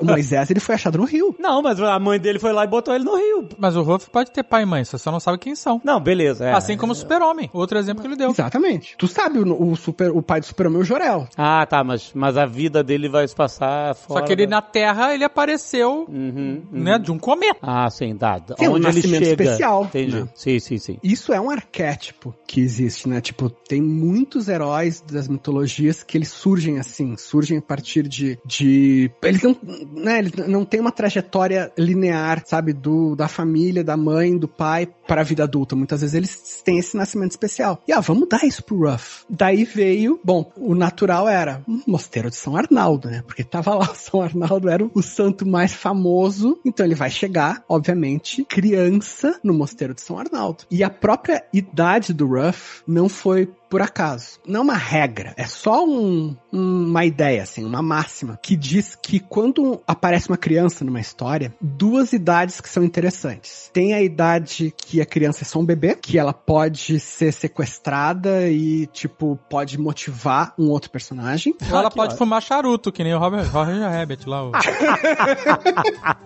Tá, não, eu sei, o bebê, tipo, Willow, essas coisas, sabe? Baby Yoda. é isso aí. Ou tem a idade que a criança começa a fazer merda a sério. Que a criança pode se aventurar. Tipo, Sei, a criança tem sei. tipo, autonomia corporal suficiente pra fugir, pra desafiar, sabe, os adultos, pra tomar decisões. E foi por isso que o Ruff aparece com essa idade. Se ele aparecesse com 4 anos, a gente ia ter que esperar muito pra ele poder fazer merda. Pra ele agir, né? Exato, pra ele poder agir, né? Ele, ele ia ser só aquele arquétipo de criança. A trajetória do Ruff é basicamente a partir disso, né? A partir desses arquétipos, a partir dessas conclusões. E os personagens que foram surgindo em volta, eles são ou personagens que a história exigiu, do tipo o Corin. O Corin foi uma ideia do Azagal, porque ele sentiu falta de uma presença mais humana, né? uma presença menos super poderosa nessa história, um cara mais nós. Eu sei. Faltava o Curirim. Exatamente, tá aí, Kuririn, Core, Kuririn. Ele é o Kuririn do, do Ruff, é isso aí. é um arquétipo muito maneiro, mas assim, Corin, É ele porque é... quando você lia a história, quando você viu o que ia acontecer e você sabia quem era o, o Ruff, você não temia. Exato. Puta, você sabe que esse cara só vai morrer velho, né? Porque ele apareceu de armadura, com martelo, numa cripta. Então sabe que ele não vai morrer jovem. Isso você tem certeza já. Exato. É, agora quando você bota o Corin, você teme por ele, né? Pelo Huff em consequência também, né? Você, É muito, foi ótimo. pela perda que ele pode vir a ter se o Corin morrer. Foi uma, uma puta personagem, puta personagem. Mas outro personagem que é incrível é a Axia, né? Pois é. Pois é. Ela é extremamente complexa. né? Porque, exato. Porque, enfim, a Axia, a gente, isso não é mais um spoiler, né? De quem é a Axia na história do Nerdcast RPG, né? Vocês sabem, a gente tá- não sabe, não, não posso nem considerar spoiler. Ela é a Dama de Ferro. A Dama de Ferro, a mãe dos Cavaleiros do Caos. Ela, não existia a Axia, existia a Dama de Ferro, os, os três filhos lá, os Cavaleiros do Caos, aquela galhofa do rock and roll que a gente fez lá. E aí, Era só uma galhofa de rock and roll, mais nada. galhofa de rock and roll, exatamente. Aí você falou assim, como é que eu vou levar isso a sério? como é que eu transformo nisso? Aliás, peraí, rapidão, parênteses. Ah. Você quis, desde o início, fazer uma história séria, né? Você não pensou em fazer Sim. uma história de comédia pra seguir o estilo do Nerdcast RPG, né? Cara, eu não sou bom. Ah, gente, dá pra perceber. Eu sei que agora tem gente que, sabe, que acha que o Nerdcast RPG tá sem galhofa, Ah! falando, é, não é bom mesmo, cala a boca. seu-" é, você tá aprendendo, você tá aprendendo, mas você tá aprendendo. E eu sei que no Nerdcast RPG eu sei que é importante dar voz pra quem é bom no humor. É, cara, tipo, Bom, mas aí beleza. Aí você falou assim, pô, como é que eu vou fazer essa história dessa personagem? Aliás, você nem.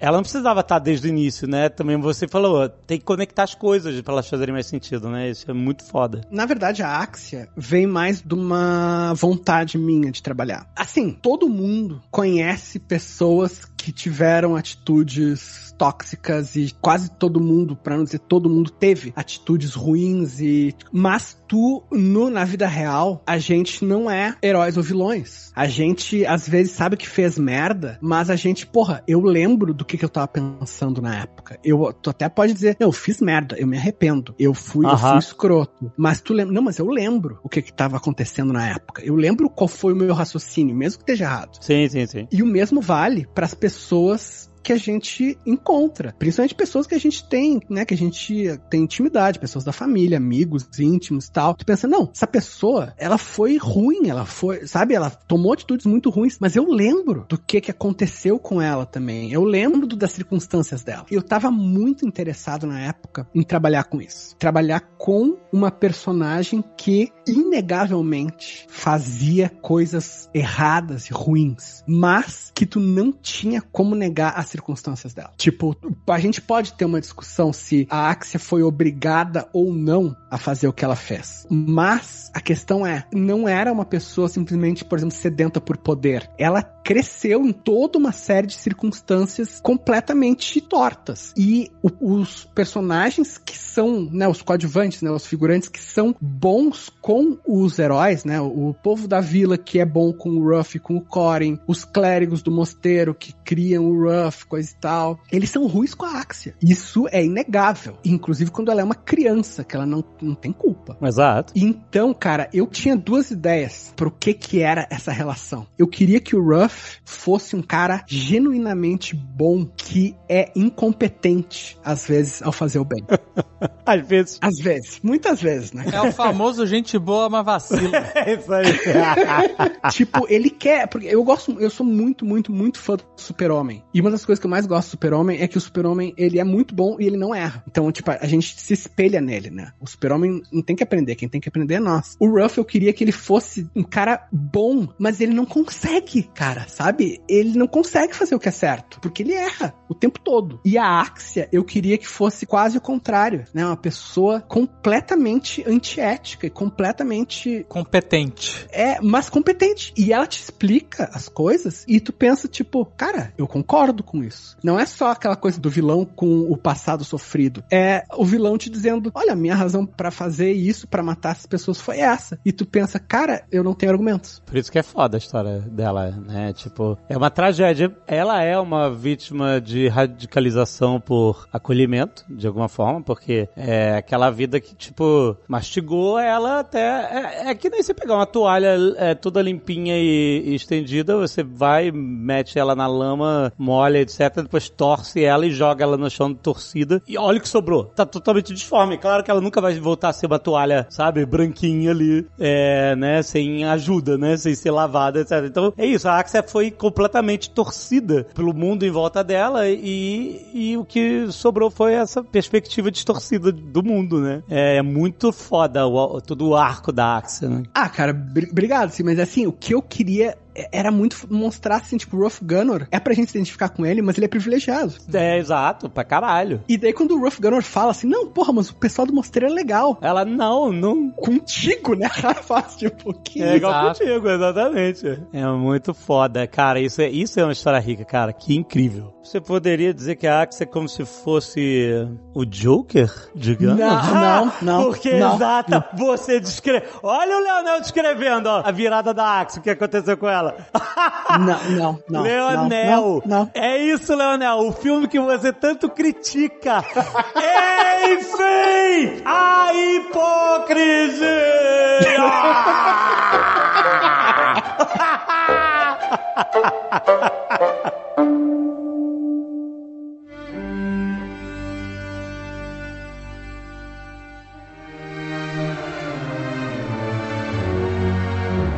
Quero perguntar se vocês lembram do como é que a gente chegou no título do, do primeiro livro, que é o Garoto Cabra. Ah, puta, não lembro. Cara, eu sei que não fui eu. Não, eu, eu lembro, fui eu. Era como o Prior chamava ele, Garoto Cabra. Ah, sim, com certeza. E eu achava muito forte isso, né? É, e- mas muita gente não recomendou, né? É, Eu lembro de um amigo meu que falou: Caraca, que título esquisito, porque ele é todo errado, né? O garoto cabra, né? Não é o garoto bode, né?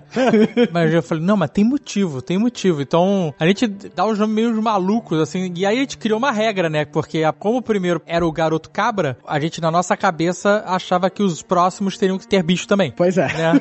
Aí veio o herdeiro do leão, né? O melhor amigo do homem. Por conta do primeiro, que era garoto cabra. Porque a gente tava fazendo a cabeça pra achar o título e tinha essa, esse modo de chamar, né? De, que o prior chamava que era muito foda pra mim, sabe? Ele chamava o Huff de garoto cabra. Porque parece que tá diminuindo o Huff. Se você parar pra, pô, garoto cabra? Mas não, é a origem dele, né? Como ele foi, chegou lá, né? Ele era o garoto cabra no final das contas, né? Foram É, procurar a cabra, chegaram com um garoto. É, garoto, garoto. É muito maneiro. Porque o, o Prior, apesar da dureza, é um, um, né, um, um arquétipo aí, né? É, ele gostava do Huff, né? E, e isso era a forma, era a maneira carinhosa dele demonstrar amor pelo Huff, né? Aquele cara que sorri sério, né? É aquele personagem que sorri sério.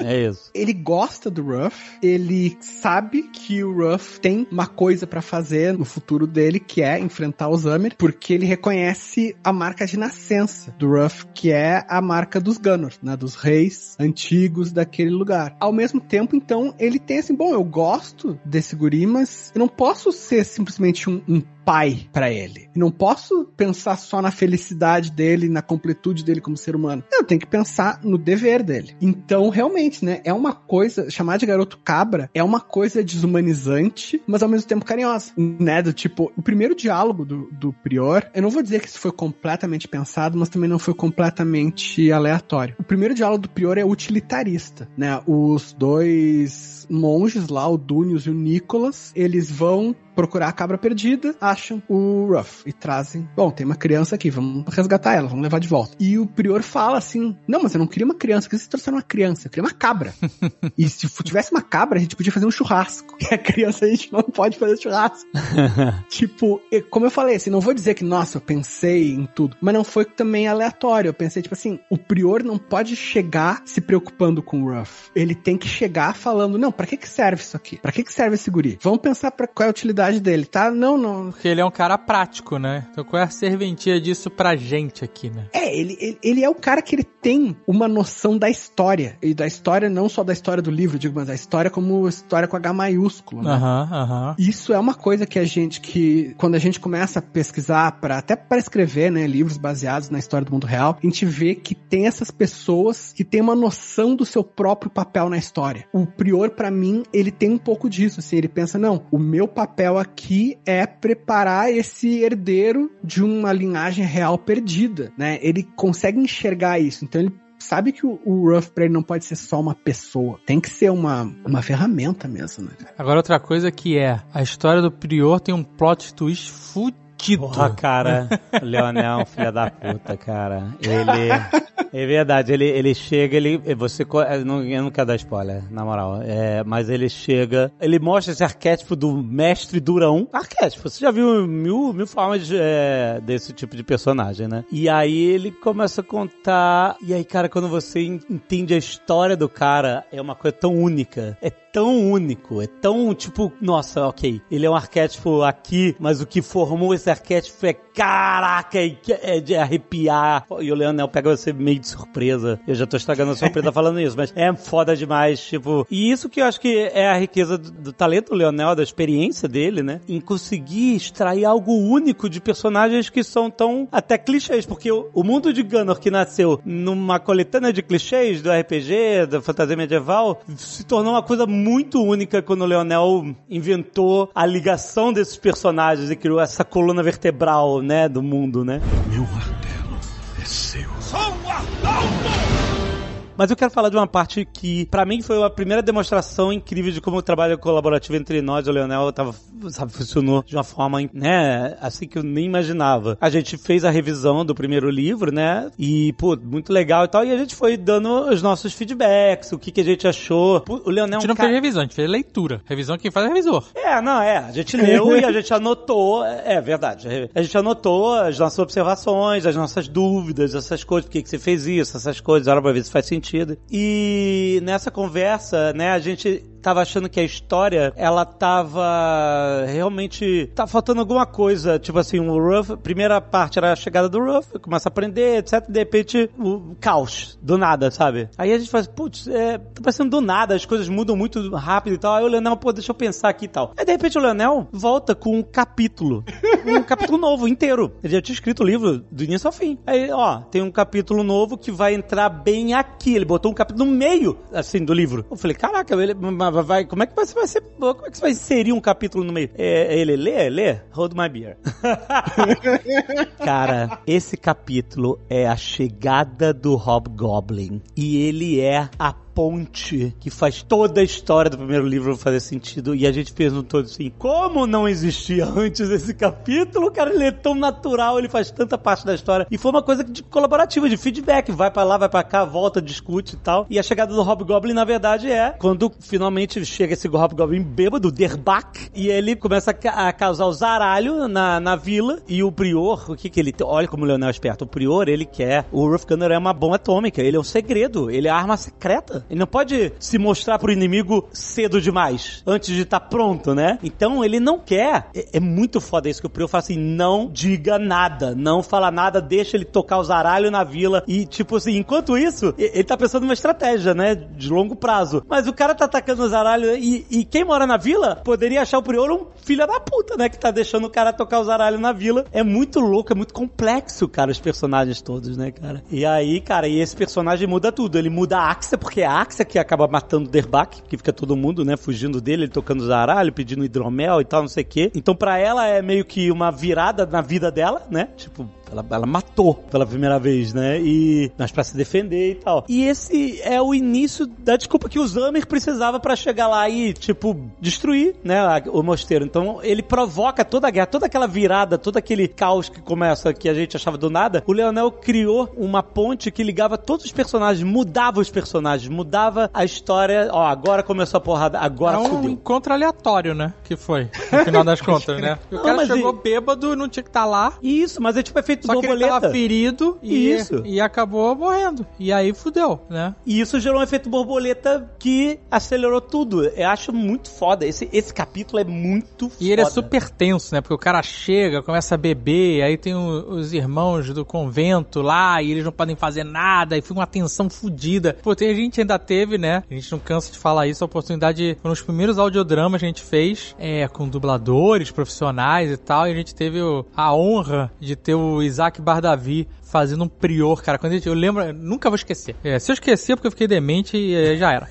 é, o, a gente recebendo os áudios do Isaac fazendo, né? A gente explicou mais ou menos como era o personagem e tal, né? E aí ele mandou, mandaram os áudios, cara, e a interpretação na voz dele. Nossa. É, porque ele não era, ele não tava só lendo um texto, a gente não queria um audiobook, né? A gente queria uma interpretação, um audiodrama mesmo. E aí o jeito que ele falava, as pausas que ele dava, as respiradas. Nossa, eu lembro de ficar arrepiado ouvindo a voz dele pura sem música, sem nada. Ele lendo o texto sozinho, fazendo as interpretações dele, e como ele falava com Huff, como ele. Cara, foi uma parada incrível. Eu fiquei ouvindo em loop. Assim, antes de editado, né? Era só os áudios, clicava no, no arquivo e ficava ouvindo. Cara, foi muito arrepiante. Eu falei, não acredito que eu Zack Balda vibrando, caralho.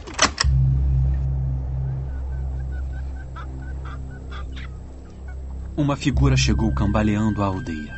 Os fazendeiros enxergaram-no antes de todos e abandonaram suas ferramentas, trancaram-se em suas casas.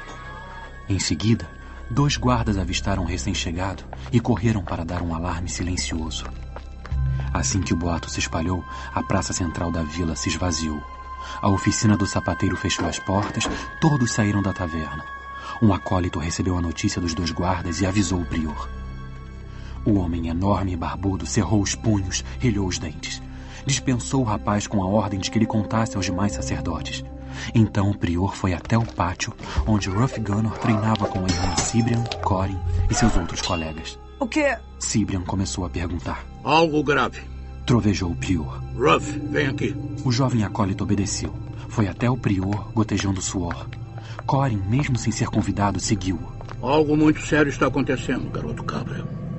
Muito sério para todos nós. E ainda mais sério para você. Ruff engoliu em seco. Você terá o impulso de fazer algo. Seu sangue irá ferver. Mas não fará nada, entendeu? O prior rosnou aquelas palavras. ficará quieto, como o acólito obediente que é. O que está acontecendo? Ruff começava a estremecer de nervoso. Temos um visitante, garoto cabra. Um visitante que trazia consigo nuvens negras. Um visitante acompanhado de ameaça. Um hobgoblin.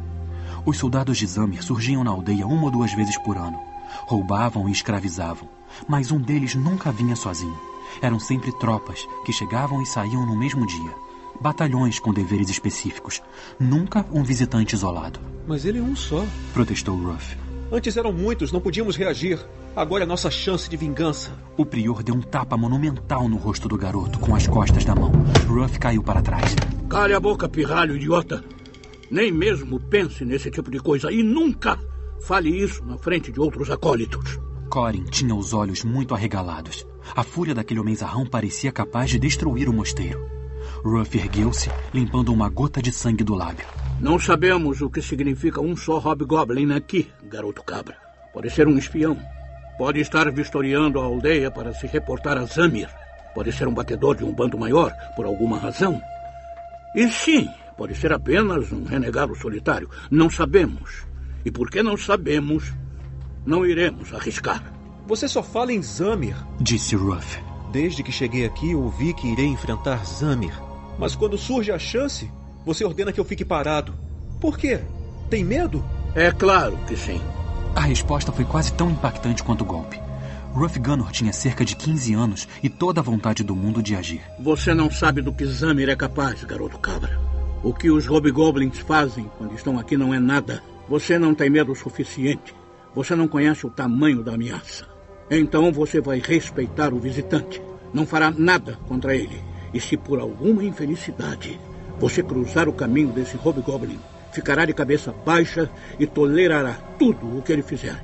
Caso contrário, em nome de São Arnaldo, farei de você um exemplo para todos os outros acólitos desobedientes. Ruff fez que sim, mas por dentro, sua curiosidade era maior do que nunca.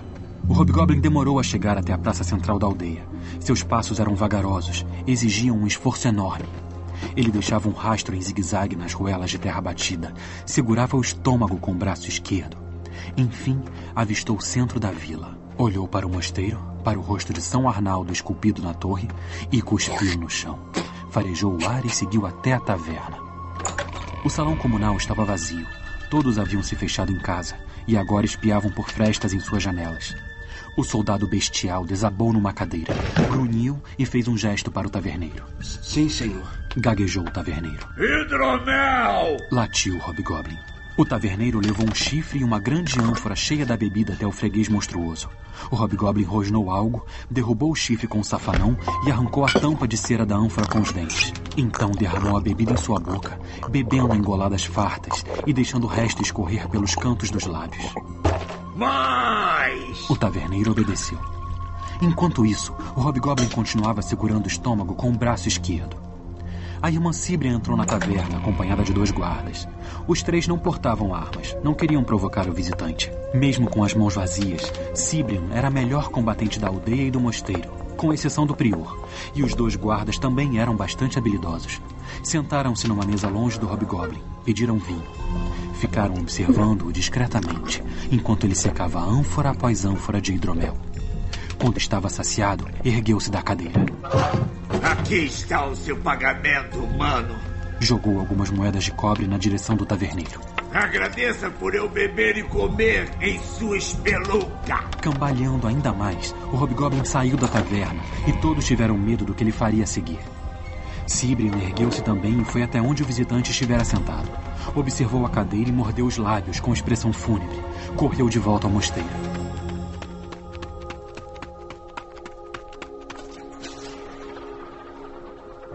A cadeira estava encharcada de sangue. Disse a clériga em tom preocupado. Por São Arnaldo. O prior murmurou. Seja ele quem for, ele está ferido. Não quero imaginar o que pode acontecer se este Hobgoblin morrer na nossa aldeia. Um soldado de Zamir não poderia morrer ali. Sua morte provocaria vingança, e sua vida valia mais que a de qualquer humano. Tem um outro audiodrama que a gente fez que é o Na Montanha dos Demônios, né? Que é o Huff e o Corin. É. E eu lembro que o Jovem Nerd quer botar música em tudo, né? E Era, eu e tava eu, nessa e eu sou o cara que fica tirando música. É, não, tá certo. É, e aí, nessa parte específica, eu falava: não tem que ter música. Não pode ter música. A gente só precisa das vozes dos demônios na cabeça dos caras. Vai dar muito foda. mais tensão e tal. E, puta, o, o final eu acho incrível, assim. Ficou foda demais. Ruff Gunner virou-se lentamente, tremendo um pouco. Vamos! Ouviu o clérigo. Agora! Ele está prestes a golpeá-lo. Vamos! Esmague a cabeça dele. Seja mais rápido! Ruff ergueu o martelo. Calem a boca! Gritou Corin. O clérigo notou o que quase fizera e abaixou a arma, envergonhado. Ele não tem culpa. É só um guarda. Não é especial. Vai traí-lo. Mas não é culpa dele. Ele é um traidor. Não é puro. Não é culpa dele. Você precisa agir. Esmague sua cabeça com um martelo. Enterre e faça todos os ritos. Ele vai ao paraíso. Será um ato de piedade. Ele se acha muito especial. Sempre foi paparicado. Ele acha que todos devem ser seus Ele vê servos. como um cachorro fiel. Mostre a ele que você é um homem com uma espada. Eles estão tentando nos dividir. Disse Ruff. Não conseguem nos matar, então querem que nós mesmos façamos o serviço. Eles têm medo de nós. Tem medo de você, Ruff! O clérigo suspirou. É verdade. Têm medo de mim e querem que você me mate, porque não conseguem. Corin deu uma risada desconfortável, pois não sabia mais o que fazer. As palavras dos demônios pesavam sobre ele. O que eles estão falando? Quis saber Ruff. Que você é um santo. O que mais? Que você pisa em todos para alcançar o que deseja. Que você não é um de nós. É especial. E que nos despreza. Bom, esse é o maior monte de bobagens que eu já ouvi. Não, não é. Você não despreza as pessoas comuns. Mas não vamos fingir que não é especial. Por isso é tão difícil ouvir essas coisas, Ruff. Eles mentem, mas também falam a verdade. Ruff segurou o ombro do amigo. Eu não vou pisar sobre ninguém para conseguir o que quero. Você não pode garantir isso. Veja como ele tem inveja. Você é um santo. Ele é só um traidor invejoso. Claro que posso. Exclamou Ruff. Nunca vou sucumbir. Veja como ele se acha especial. Ele é um santo. Você é o cão vadio. Muitos já pagaram por sua missão, Ruff. Muitos já sofreram. Ninguém sofreu como eu. Ninguém? Nem mesmo os que estão mortos? Não foi culpa minha. Eu tenho um dever. E vai fazer tudo o que for preciso para cumpri-lo, não? Você está falando loucuras, Corin. Agora ele acha que você é louco. Ele o despreza. Para ele, você é um louco, um idiota e um cão. Ele vai lhe oferecer uma migalha. Vá. Então vai botá-lo na coleira. Ruff chegou perto do guarda. Deixe que eu exorcize os demônios, Corin. Ele tem a solução para tudo. Ele é um santo. Você é um incapaz. Não chegue perto de mim. Disse Corin. Não seja idiota. Eu tenho a magia de São Arnaldo. Posso tentar expulsar os demônios que estão sobre você. Não preciso de sua benevolência. É claro que precisa! Gritou Ruff. Você é só um guarda! Posso lidar com isso sozinho. Não pode! O clérigo urrou. Eu sou o escolhido de São Arnaldo. Eu sou o santo de pés descalços. Eu sou descendente da linhagem de reis. Eu sou Ruff Gunner. E a mim pertence o terremoto. Obedeça! E na mente de Ruff, os demônios prosseguiam. Ele o acusou. Ele é um traidor. Está corrompido. Matá-lo agora seria um ato de piedade. Vamos, mate-o. Esmague sua cabeça com um martelo. Ruff Gunner ergueu a arma. Corin jogou a espada no chão. Mate-me, Ruff! Urrou o guarda. Se quer mesmo isso, mate-me! E você ainda criou uns subbichos que acabaram marcando demais. Então eu, eu nunca vou esquecer do ataque ao mosteiro. Finalmente, né, toda aquela tensão eclode numa guerra, né? É, e aí não tem jeito. O Ruff vai ter que lutar, todo mundo vai ter que lutar e tal. E cara, essa cena é incrível. Quando você faz o Kidria chegando, você inventou esse monstro com cabeça de, de caveira, general morto-vivo de Zamir, sabe? Putz, um personagem muito impactante. Eu fiquei imaginando ele, sabe, irado na minha cabeça e tal. E ele ficou irado no jogo, virou o boss do, do primeiro arco do, do Afgano. Ficou muito maneiro. E, cara, é- esse, tipo assim, você cria personagens tão fodas e tão rápido. E essa batalha que é, tipo, é uma parada mega épica. Tipo assim, os personagens que a gente ama, sabe? A gente, meu Deus, a gente temendo por todos eles. E ainda é, tipo, metade do livro, sabe? Por isso que eu acho que esse livro é, é uma coisa, ele é realmente muito midiático no ele, ele serve pra fazer filme, serve pra fazer série, serve pra fazer animação, serve pra fazer jogo. Porque ele tem esses personagens profundos, essas histórias cativantes e um cenário que é a base do, do clichêzão fantasia medieval, mas é impressionante como você pode criar coisas inovadoras mesmo nessas bases, né, de, de super, super conhecidas e difundidas, né, de cultura de, de Idade Média e fantasia. Então eu acho que isso que é foda do, do, do Ruff. Então essa cena da invasão do mosteiro, cara, com todo mundo e o prior gritando, caraca, é foda Não, demais. então é uma parada muito maneira, porque é, são monges, né, e tal, mas eles são bem bélicos no sentido de lutar, né, e de treinar É. e tal. Mas quando começa o, o- o pega pra capar, é muito maneiro. Pra mim, a parte que mais pega é o, são os irmãos rezando pra criar aquele... Escudo. Aquele escudo de energia pra segurar os inimigos lá de fora, né. Isso é uma parada muito foda, cara, que você meio que não espera, né. Você vai, agora você tá lendo, tá acostumado a ver os caras lutando, treinando, todo dia treinando, treina pra caralho, não sei o que lá. Todo mundo treina, Coren treina, todo mundo treina. E aí você fala, agora é, agora é parede escudo. Agora vai ser,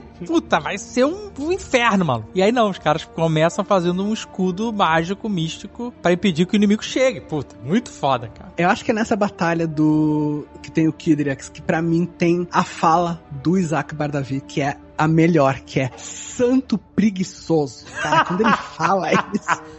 Porque tá demorando pra ele conseguir fazer a magia. Ele fala, santo É, preguiçoso, é. cara. É muito foda, cara. É bem a vibe do Conan, né? Que ele reza pro Kron e aí depois ele fala: se você não me der vingança, então vai pro inferno você. Foda-se o Deus, sabe? É muito foda.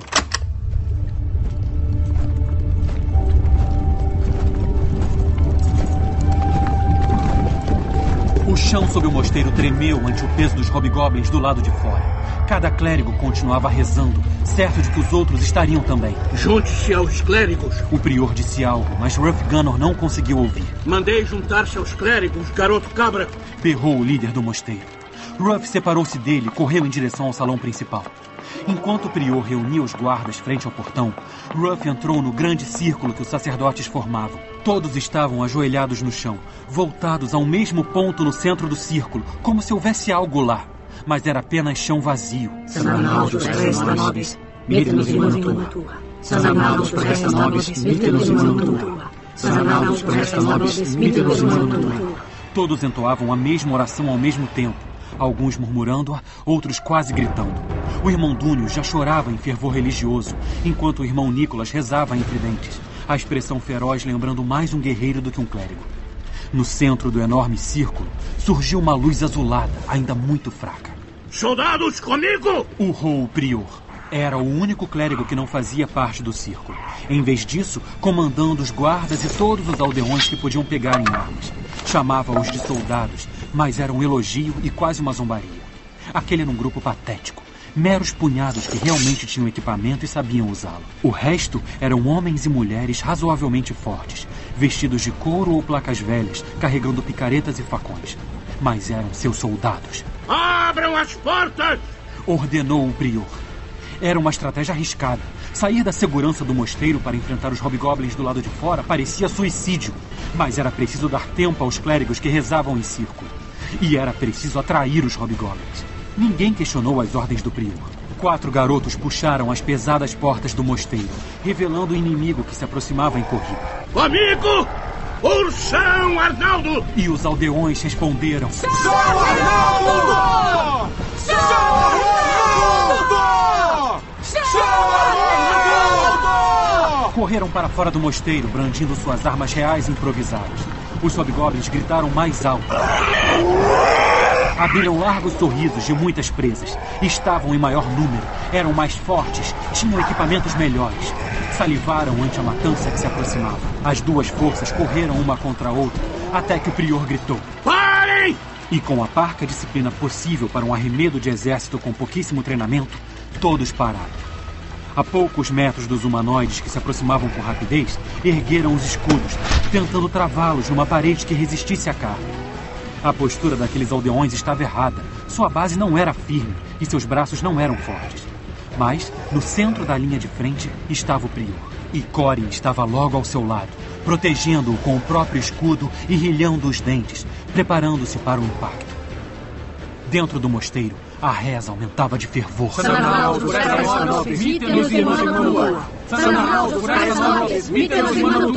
permite-nos irmãos de Mantua. A luz azul brilhava com intensidade. Já era uma bola luminosa do tamanho de dois punhos juntos. São Arnaldo! Gritou o prior. E os hobgoblins correram para os aldeões. Quando estavam a meio metro de distância, deram de encontro a uma parede invisível. Os humanoides mais à frente receberam um impacto duplo, batendo na barreira que não conseguiam enxergar e sendo esmagados por seus companheiros mais atrás. Eles gritaram de dor e confusão e alguns já caíam, tropeçando uns nos outros. O prior abriu um sorriso feroz ante a vulnerabilidade súbita do inimigo. Agora! Ataquem! Então os aldeões deram um passo à frente, atravessando sem dificuldade a barreira que só afetava seus inimigos. Ergueram as armas e abaixaram-nas sobre as cabeças dos hobgoblins, com a ânsia e a raiva de quem não tem treinamento. Em cada golpe, descarregavam anos de humilhação e fome. Cory movimentou-se com o prior. Vendo o Hobgoblin tentando se levantar logo à frente, estendeu o braço e o espetou com a espada. A ponta da arma resvalou na armadura do monstro, sendo desviada. Mas ele ainda se erguia, ainda não estava pronto. Corin recolheu o braço de novo estocou mais uma vez com ainda mais força. A extremidade da espada, então, encontrou o pescoço do humanoide. Primeiro houve resistência do couro, mais resistência do que o rapaz julgou que haveria. Então a ponta afiada venceu e o metal se afundou em carne, com uma facilidade impressionante. O Hobgoblin gorgolejou sangue, ainda tentando se erguer, então ficou mole.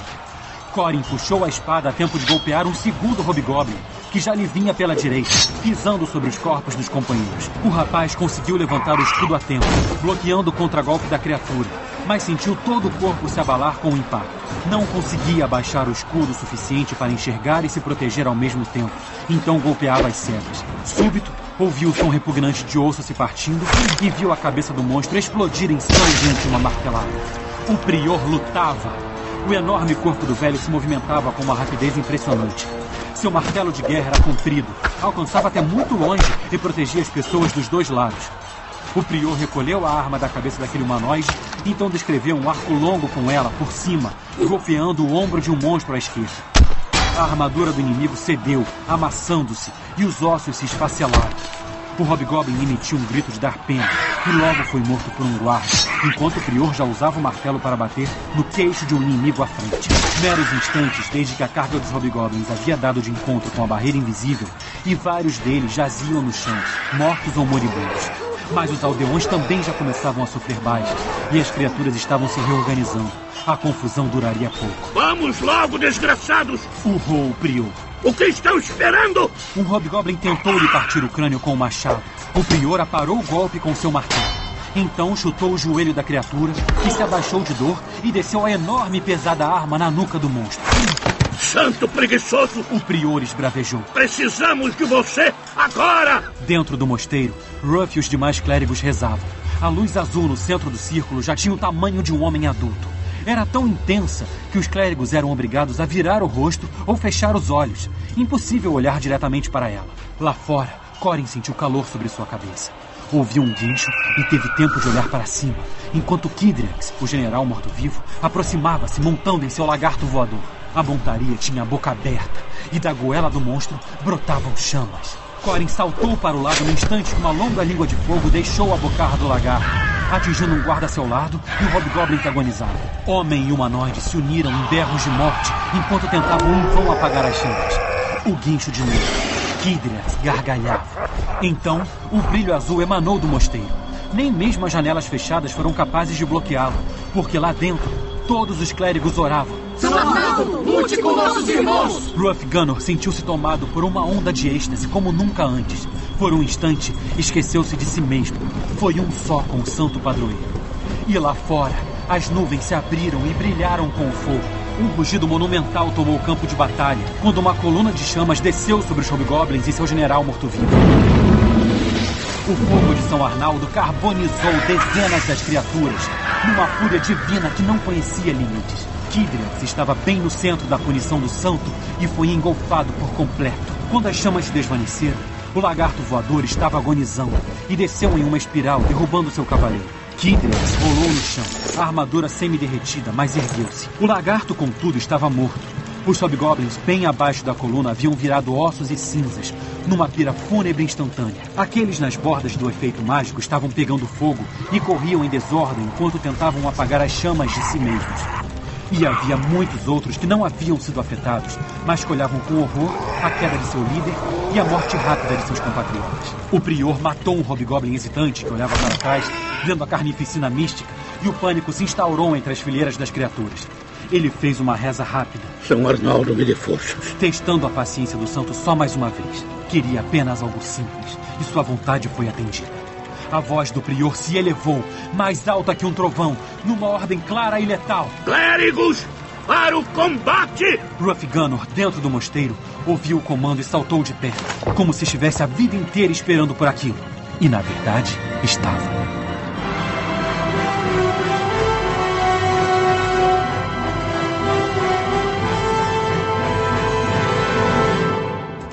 Eu queria falar uma parada que, puta, acho que já é spoiler, não posso falar, tipo assim, posso dizer, gente, olha só, se você não leu o livro, se você não se importa com spoiler, beleza. É, porque se você não leu os livros e quer jogar o jogo, por exemplo, o jogo conta o arco da primeira história. Isso. Do primeiro livro. Exato. né, no caso. É, então, se você não quiser tomar spoiler do jogo, dá um tempo agora. É. Vai lá jogar o jogo. Exato. Porque boa. lá você vai ter toda essa história que a gente tá contando aqui. Exato. Que a partir de agora teremos spoiler sem pena. Uh, então, leitores de Rough Gunner e quem quiser mergulhar, a gente vai dar spoiler do primeiro livro. Então, vocês estão avisados até seus olhos spoiler. Atenção, interrompemos a edição desse Nedcast para alertar que a partir de agora você está entrando na zona de spoiler. Ouça por sua conta e risco.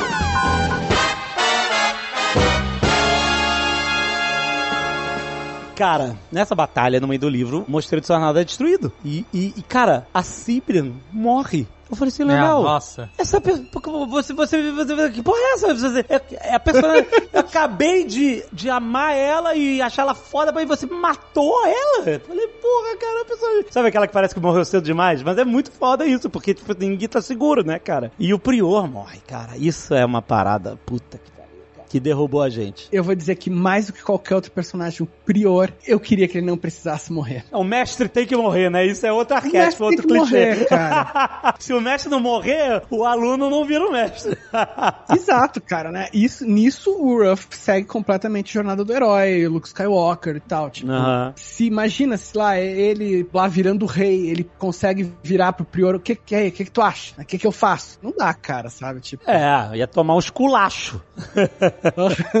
é, não, com certeza. Tipo, ele, ele ia ficar criança, né? Na nossa cabeça. Isso é uma coisa interessante, né? A gente tem umas interpretações de obras que são quase inconscientes. Quase não, acho que são inconscientes mesmo. Que se tem um personagem em posição de autoridade que conheceu o nosso herói quando criança, a gente pensa no herói sempre como criança. Né? A gente pensa no herói como ainda não estando maduro. Sim, sim, ele sim. só cresce quando ele perde essa figura. Caraca. Né? Em geral, significa que o mestre morre, né? O mestre morre porque dá um- uns stakes a mais, né? Dá, dá Sim. coisas a mais que, que tu pode perder. Mas é muito pra isso, pra gente começar a ver o nosso protagonista como um adulto, né? Como um personagem completamente formado. E aí ele começa uma caminhada procurando novo lar, porque com os sobreviventes da, né, parada desabou, morreu uma galera, a maioria das pessoas. A Axa sumiu e aí eles começam a caminhada pra Lago de Pó. E aí eu queria entender também o seu processo criativo de tipo assim, você sabia que você tinha que encaminhar o Ruff Gunner pra ser um rei e, e, tipo ser essa figura lendária. Não, e, a- e guiar aquelas pessoas que ficaram sem nada, né? é, só não líder, né? Exato. E aí, claro que quando você destrói o mestre, né? Quando você, né, é, destrói aquele mundo dele, você obriga ele a, ir, a virar adulto, né? Você obriga ele a ir pro mundo, sair da bolha dele e enfrentar o mundo. E aí, dali pra frente, o que, que você pensou? Tipo assim, como é que eu vou fazer esse cara se tornar alguém mega importante?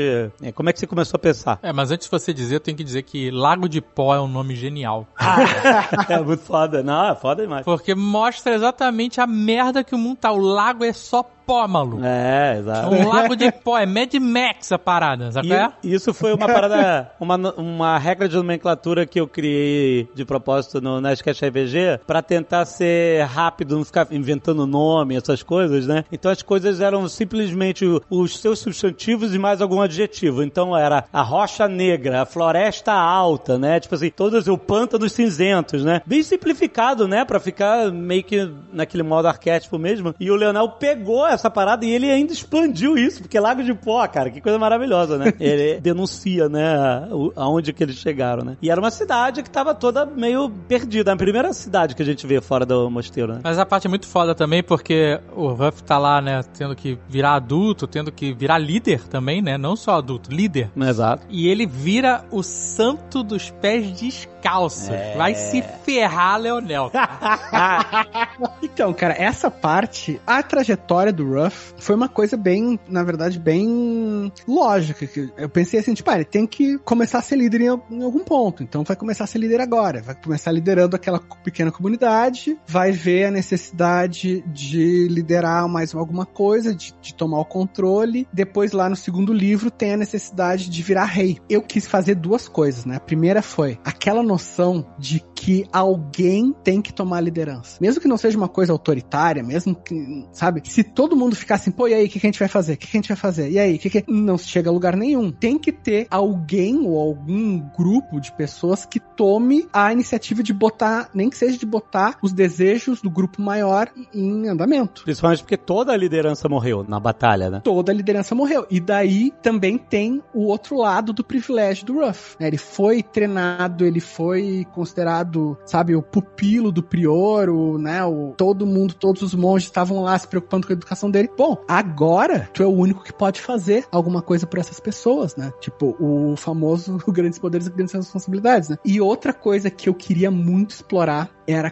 como que começam essas lendas mesmo, essas reputações, tipo, o Ruff deu o sapato dele pra alguém porque a pessoa tava sem sapato, né? Deu a bota dele. E daí as pessoas, nossa, ele é tão bom que ele dá os próprios sapatos, ele é o santo de pés descalços. Tipo, foda-se, tá ligado? Ele nem que, não é que ele não queria, mas tipo assim, não, era uma coisa singular, não era uma coisa transcendental pra ele. Pra ele era, não, tipo, pô, eu vou dar aqui a minha bota porque outra pessoa tá precisando mais. E isso virou uma coisa que começou a, literalmente, a canonizar ele, né? A tornar ele um santo. E que ele nem buscava, né? Ele era, nesse, nesse sentido, ele não, ele não buscava essa glória, essa honra, essa coisa, nada. Ele era um cara que era muito é, ligado ao prior, porque meio pela figura de autoridade, né? E agora ele, ele passa a ser autoridade. Sim, ele não, ele não quer. E ele não quer. Isso eu achava que era uma coisa importante, né? Pra esse arquétipo, tipo, por mais, né, que a gente questione e tal, esse arquétipo do bom rei, né? Tipo, rei Arthur, do Aragorn, coisa e tal, tem que ser uma pessoa que não quer. Porque se for um cara ambicioso, acho que tem boas histórias sobre ambição, sobre pessoas que querem atingir o máximo e tal. Mas o cara que quer, não, eu quero ser rei, eu quero chegar no topo, ele não vai cumprir as condições desse arquétipo, né? Desse arquétipo do rei bondoso, que vai redimir a terra, né? Ele vai ser a, a pessoa sei lá, o, vai ser o, o CEO, vai ser o fodão, mas não vai ser essa figura uh, mítica, né, cara? Então eu achava importante que ele nunca quisesse, que ele não quisesse ser santo, que ele não quisesse ser o escolhido, que ele não quisesse ser rei, que ele sempre tentasse ir pelo conciliatório, né? Que ele tentasse dar o poder para outras pessoas. E ele vê que não dá certo, porque ele é que tem, ele é que foi treinado, ele é que foi capacitado para fazer isso, ele não tem escolha. Ele precisa assumir essa responsabilidade, né? não, não adianta, né? Senão depois ele até descobre que se ele não fizer isso, o mundo acaba, né? Então não... Meu martelo é seu. São Arnaldo!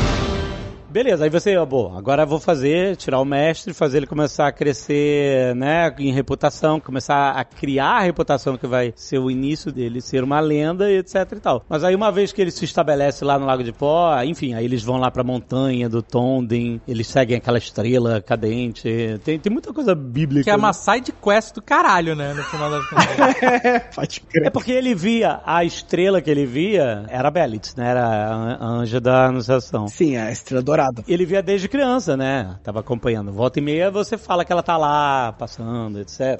Tem até uma missão no jogo que é um, um encontro de exploração que ele segue a estrela, uma estrela dessa na montanha e tal. E aí, enfim, você pode ganhar uma cartinha. uma das paradas que eu achei mais foda da montanha, você trouxe o Tondin, que era um personagem de uma campanha de RPG que você mestrava, né? Na verdade, que eu jogava, cara. Ou era você era o Tondin, você era, o- era o teu personagem, era isso? Eu era o Ruff. O, Ah, você era o personagem que era o Ruff, ok. o Guilherme Deisvalde, Aham. ah, dos, dos autores de Tormenta, que fez todos os financiamentos coletivos do Brasil, ele mestrava Birthright pra nós, que era um, um cenário antigo. Ah, Birthright, eu gostava, jogava. Muito bom, cara. Muito bom. E eu tinha um personagem que eu não me lembro por que mais, cara. Mas ele tinha alguma coisa de regra, assim, que era melhor pra ele não usar item mágico. Usar itens. Tipo, que pudessem ter outros poderes, coisa e tal, mas que não fosse magia. E ao mesmo tempo, tanto eu quanto ele, a gente tinha acabado de ler as crônicas de Arthur. Ah, porra, não, maravilhoso. Que é maravilhoso, né? não, não tenho o que dizer. Mas no, nas Crônicas de Arthur tem um personagem que é o Rivel, que é um, um ferreiro, né? Um armeiro. E daí ele faz uma espada e logo depois ele morre. Ele faz a melhor espada da vida dele e logo depois ele morre, que é a Rivel Bane, né? Tipo, que é a perdição de Rivel. Daí o Guilherme, quando a gente tava jogando essa campanha de Birthright, ele fez um personagem pra o meu personagem ter uma chance de conquistar um item, que era um anão chamado Tondin. Agora eu não me lembro mais dos detalhes, mas a moral é que o Tondin tava pra morrer. E daí eu fui atrás dele e ah, fiz a quest X pra ele, pra ele fazer uma espada. E era uma espada que não era mágica, era uma espada de um metal especial que ele trazia poderes e fazia as vontades do usuário e fazia. Era tipo assim, ele, o cara era um, um ferreiro tão bom que ele fazia o metal transcender. E daí depois que ele fez a, a espada, ele morreu e o nome da espada era Tondin Bane, que era porque era extremamente copiado das crônicas de Arthur, que a gente é muito fã. Ah, mas aí você pensa, pô, vou fazer um anão. Em algum momento o Ruff Gunner tem que fazer a armadura dele, o martelo, né? Você queria, né? Tinha que conectar os pontos, né? Que você tinha, obrigatórios da história, e trazer eles, né? De alguma forma, né? Aí você, pô, agora ele vai seguir a estrela, é, a estrela vai guiar ele pra montanha, onde ele vai encontrar o maior ferreiro do mundo, que é o Tondin, né? E aí você inventou essa maluquice dos anões, que são imortais quando eles são os melhores, né? É verdade. Isso era coisa do RPG de vocês ou você inventou pro livro? Não, isso aí, isso aí é do livro. Isso aí é uma ideia, assim, vou ser bem franco, eu não lembro se essa ideia é minha ou não. Mas isso é uma ideia que circulou muitos anos atrás no meu grupo de amigos. Tipo, ah, imagina se os anões, sabe, se eles são os mais fodas do mundo. Vocês conversavam sobre isso. né? Tipo assim, foi uma ideia que surgiu em algum ponto. E, mas assim, quando eu escrevi o primeiro Ruff, né, o, o Garoto Cabra, fazia mais de 10 anos que ninguém falava nisso, assim, sabe? E daí eu pensei, tipo, porra, foda, vamos conectar o negócio do Tom Jin lá da nossa campanha de Birthright, porque tinha o, o lance do Arcanium, que não era só o a armadura e o martelo do Ruff, não eram só, e o escudo, né, não eram só itens mágicos. Tu falava que eles eram itens de um metal especial. E eu pensei assim, tipo, se o metal já é especial, se o item ainda for mágico, tipo, alguém botar uma magia, uma benção lá em cima, meio que dilui. Nenhum dos dois fica tão foda. Eu pensei, tipo, ah, vamos fazer esse conceito do Tom Jin, do Guilherme, que é o ferreiro que é tão bom que ele faz o metal transcender. Então ele pega o melhor metal, o melhor ferreiro, e daí faz uns itens muito fodas que transcendem o mundano através dessa habilidade desse metal. Mas aí você descreveu como? Você lembra como é que você descreveu essa parada do? Porque o metal que absorve as suas intenções, as suas emoções, o que tá dentro de você quando você tá fazendo. Isso que eu achei foda demais, essa transcendência. Né? Ele não é uma magia, não é um feitiço que ele coloca. É ele mesmo, é uma parte dele.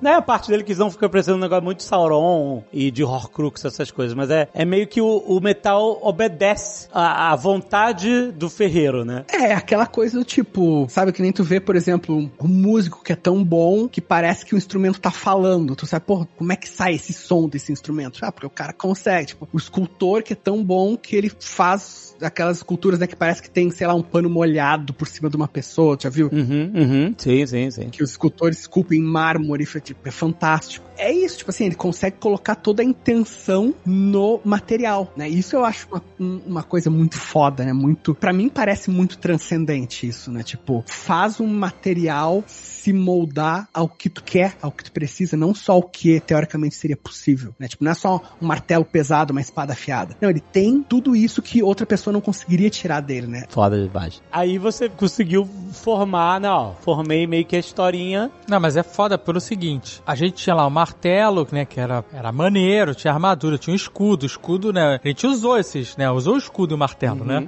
Sim. A gente sabia que eles eram itens poderosos e tal. Mas a armadura, apesar da ilustração, não tinha muita função. A gente não sabia o que ela faria, né? Não tinha isso na história. Uhum. Seria só uma proteção extra, mas que a gente nem, nem carregou conosco, né? E aí o Leonel me bota o elmo com Wish. Ah!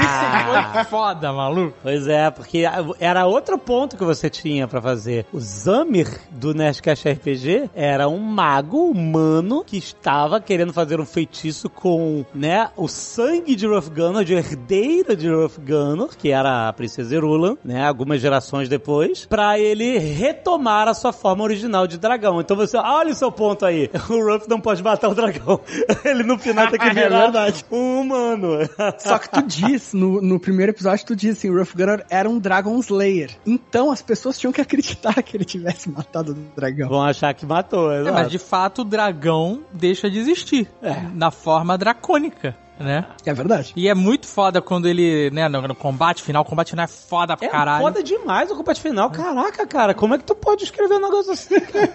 É muito maneiro, cara. E aí ele pega e deseja que o que o, a magia de Wish, né, no, no RPG, você pode desejar qualquer coisa, né? Ela é a magia mais poderosa, tanto que o elmo do Huff, que tem essa magia, que é a magia de desejo, ele desaparece, né? Ele, ele perde a função no sentido de é, é uma magia de uma vez só. É. Né, de tão poderosa que ela é. E aí ele fala: Ah, você despreza tantas pessoas que eu desejo que você seja humano. Puta, isso é foda É demais, foda cara. demais. E é mais foda ainda porque ele faz isso por causa da Axia. Ele faz por causa da Axia. Porque a Axia tava lá, né? Que a Axia foi cooptada, né? Né? Ela foi é, acolhida né, na distorção da visão do mundo dela pelo Zamir, né? O único que falou, eu vou te tornar poderosa e tal. E ela que pede pra não matar, sabe? Caraca, cara, é muito... Como o Leonel conecta as coisas, sabe? Nada parece uma desculpa, ah, eu vou fazer isso porque tem que ser assim na RPG, então vou fazer assim. Ele não decide transformar ele em humano porque sim, sabe? O Leonel criou uma- um conflito emocional gigantesco pra essa cena, cara. Então é muito maneiro, cara. Ela pede, ela, pelo amor de Deus, não, não. E aí, como se isso não fosse suficiente, ainda toma ali plot twist na sequência, que é um cliffhanger de final de livro de sacanagem, maluco. é aquele negócio assim, bom, agora eles têm que me chamar pra escrever os próximos. O anjo, né? A luz vira e finalmente, ó, obrigado, você matou o dragão pra gente, né? Lá, a anunciação, né? Tipo, eles impediam a volta do Devorador de Mundos. Então você, Ruff Gunner, é o Devorador de Mundos, né? Que é o novo Devorador de Mundos. E ele acabou de matar a última proteção. Olha onde que foi a cabeça do Leonel. Quando você fala, pô, eu tenho que conectar o Ruff, que é o maior herói, né? Com o maior problema, né? Desse mundo, né? É incrível ele ser o Devorador de Mundos e ele tá sendo manipulado o tempo todo pelos deuses, né? Esses seres desprezíveis. Os deuses manipularam essa porra toda pra ele matar o último fail-safe e finalmente receber a anunciação de que ele tava lá pra destruir o mundo. Cara, que final! E o jogo termina assim, com a cara de assustado Ruff Gunner, créditos e... Ruff Gunner 2, por favor. Por favor. No final do jogo tinha que aparecer assim: Huff Gunner retornará. Boa. Ainda dá tempo de botar no atualização do jogo. Podia ser James Bond, tá ligado? Não precisava ser só Mario, podia ser que já põe, já põe o, o nome do próximo filme, tá Ah, ligado? caraca. Deixa que Ruff Gunner voltará em O Herdeiro do Leão. ah, muito bom. Compra o jogo, gente. Depende de vocês.